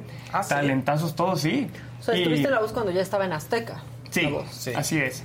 Y pues aunque fue breve mi, mi aparición ahí, eh, me gusta pensar que, que esto era lo que se me, se me tenía guardado. Pues es que sí, ¿no, ¿no crees que la academia le da más seguimiento como al que- talento? O sea, y hasta Elton John, cuando acababa de salir la voz, decía, es que eh, la, la voz no se trata de los participantes, se trata de los, coaches, De los coaches. y que hagan ese, ese show. Pero un reality como la academia, pues sí se trata de ustedes y los jueces harán su show, pero... Ustedes hoy están con un proyecto y siguen trabajando, ¿no? Así y sales es. de la voz y sales de la voz. Y estamos con Sí. Sony gracias a la academia también. Pero realmente yo rescato muchas cosas bonitas de ambas. También eh, en La Voz ah, son muchísimo más los participantes, entonces... Claro. eh, a final de cuentas, eso, eso, la gente que conoces es al final lo que te llevas y conocí muchísima gente muy talentosa que, que gracias a esa gente es que pude venirme a vivir a la Ciudad de México y, y de verdad que yo estoy muy agradecido con ambos proyectos y ahorita pues más que encantado de que haya resultado como resultó la academia. Ahora, ya hablaron de los jueces, por supuesto también de lo que fue esta parte de la academia, pero cuando llegan por primera vez ustedes como extranjeras y este choque cultural que se vive y estar tres meses encerrado y que posiblemente lo que está pasando ahorita, que van a ganar y que no vas a regresar a casa inmediatamente, o puede ser que sí, pero como de vacaciones, porque ahorita empieza el proyecto de la carrera, ¿no? Sí, bueno, yo creo que por suerte eh, todos en la casa siempre fueron muy respetuosos, muy amables, entonces siempre nos sentimos muy acogidos. También la gente en el foro, yo me imagino que Cecia también tuvo el mismo miedo, pero siendo extranjera pensé que no iba a ir nadie a apoyarme, pero sí se veía mucho apoyo, hasta en el foro se sentía el amor de la gente, el pues es cariño. sí piensas como, van a apoyar a los mexicanos. Claro. No, y se sintió muy lindo, eh, siempre nos recibieron de una muy linda manera, así que eso se los agradezco mucho.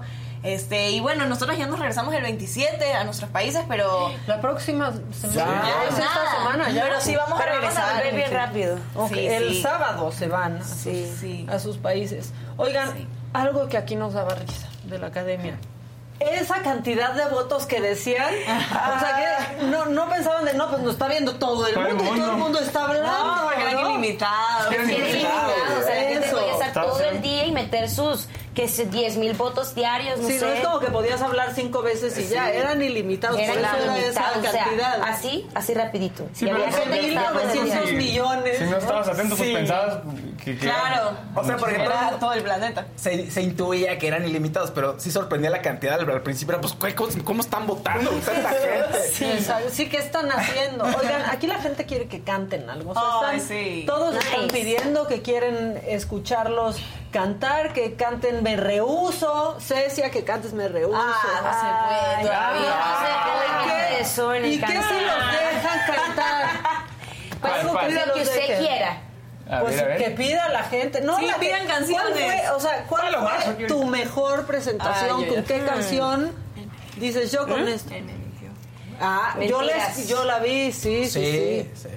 Anda, aparte están muy jóvenes, nada de que es muy temprano para Exacto, sí, sí, claro. Ya no están en la academia, ya no están cansados, ya estamos descansados. y dicen. no están aquí los jueces, no se preocupen. Sí, bueno. Bueno, está el público. Nos estarán viendo peor. por ahí. Pero ustedes también nos imponen mucho. Es cierto. Un cachito, luego tú un cachito, luego tú un Va, cachito y con eso nos va. Venga. Él me mintió. Él me dijo que me amaba y no era verdad. Él me mintió, no me amaba, nunca me amó. Era solo un juego cruel de su vanidad. Él me mintió. Con el corazón destrozado y el rostro mojado, soy tan desdichada, quisiera morirme. Mentiras, todo eran mentiras. Los besos, las rosas, las falsas caricias que me estremecían. ¡Ay, lo desperté! Pero aparte, eh, muchos de la academia han salido para el teatro musical. Ah, sí. Sí. ¿no? O sea, Hiromi, Carlos Rivera, muchísimos, muchísimos. Ese es un buen camino, ¿no? Carlos Quesada. Pensé Carlos que ya habías acabado, perdóname. dije, Él me mintió. ¡Ay, qué bonito! qué bonito. Ay. A ver, a ver. Baila Ana, que sí. el ritmo te sobra. Si quieres Baila, bailar, si te baila. qui- lo que quieras puedes hacer, ¿eh? Que se suba aquí. No, no es cierto. Por presumir. Ah, no es cierto. Vamos a ver. Me encantaron las rancheras. Mm, ay, nunca canté. Te salía muy bien. Gracias. Eh, Te vas porque yo quiero que te vayas. A la hora que yo quiera te detengo. Yo sé que mi cariño te hace falta, porque quieras o no, yo soy tu dueño. Yo quiero que te vayas por el mundo y quiero que conozcas mucha gente. Yo quiero que te ves en otros labios para que me compares hoy como siempre. Si encuentras un amor que te comprenda y sientas que te quiere más que nadie, entonces yo daré la media vuelta y me iré con el sol cuando muera la tarde. ¿Cuál sigue? ¿Cuál sigue? ¿Cuál Yo, sigue? yo vi en la academia, la, la que más rompió es Laura. Laura no está. Echa.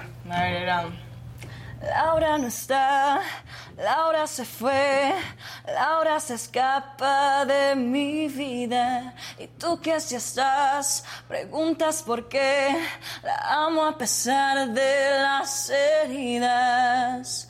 Lo ocupa todo su recuerdo, no consigo olvidar.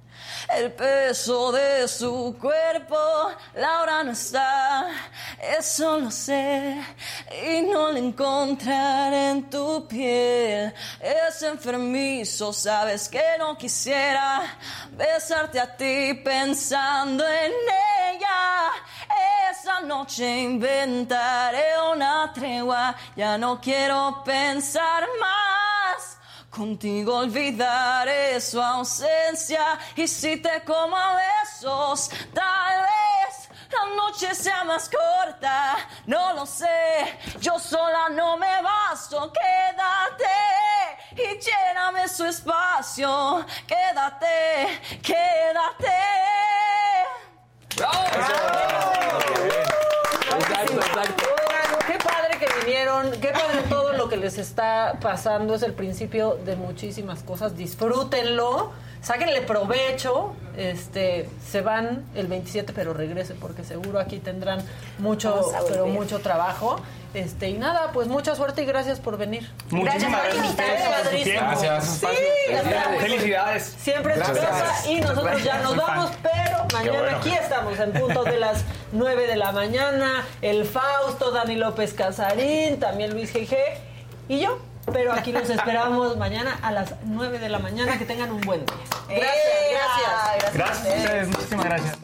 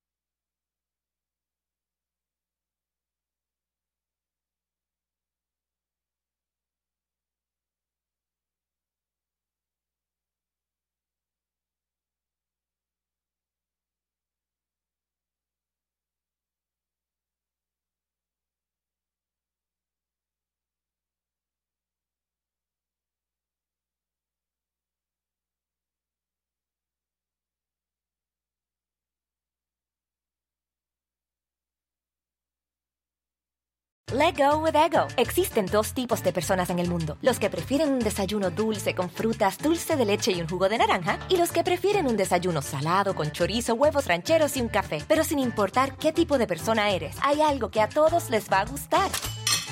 Los crujientes y esponjosos Ego Waffles. Ya sea que te guste un desayuno salado, con huevos o salsa picante encima de tus waffles, o seas más dulcero y los prefieras con mantequilla y miel. Encuéntranos en el pasillo de desayunos congelados. Lego with Ego. A algunos les gusta hacer limpieza profunda cada sábado por la mañana. Yo prefiero hacer un poquito cada día y mantener las cosas frescas con Lysol. Las toallitas desinfectantes de Lysol hacen súper conveniente limpiar superficies como controles remotos, tabletas, celulares y más, eliminando el 99.9% de virus y bacterias. No solo limpies, limpia con Lysol.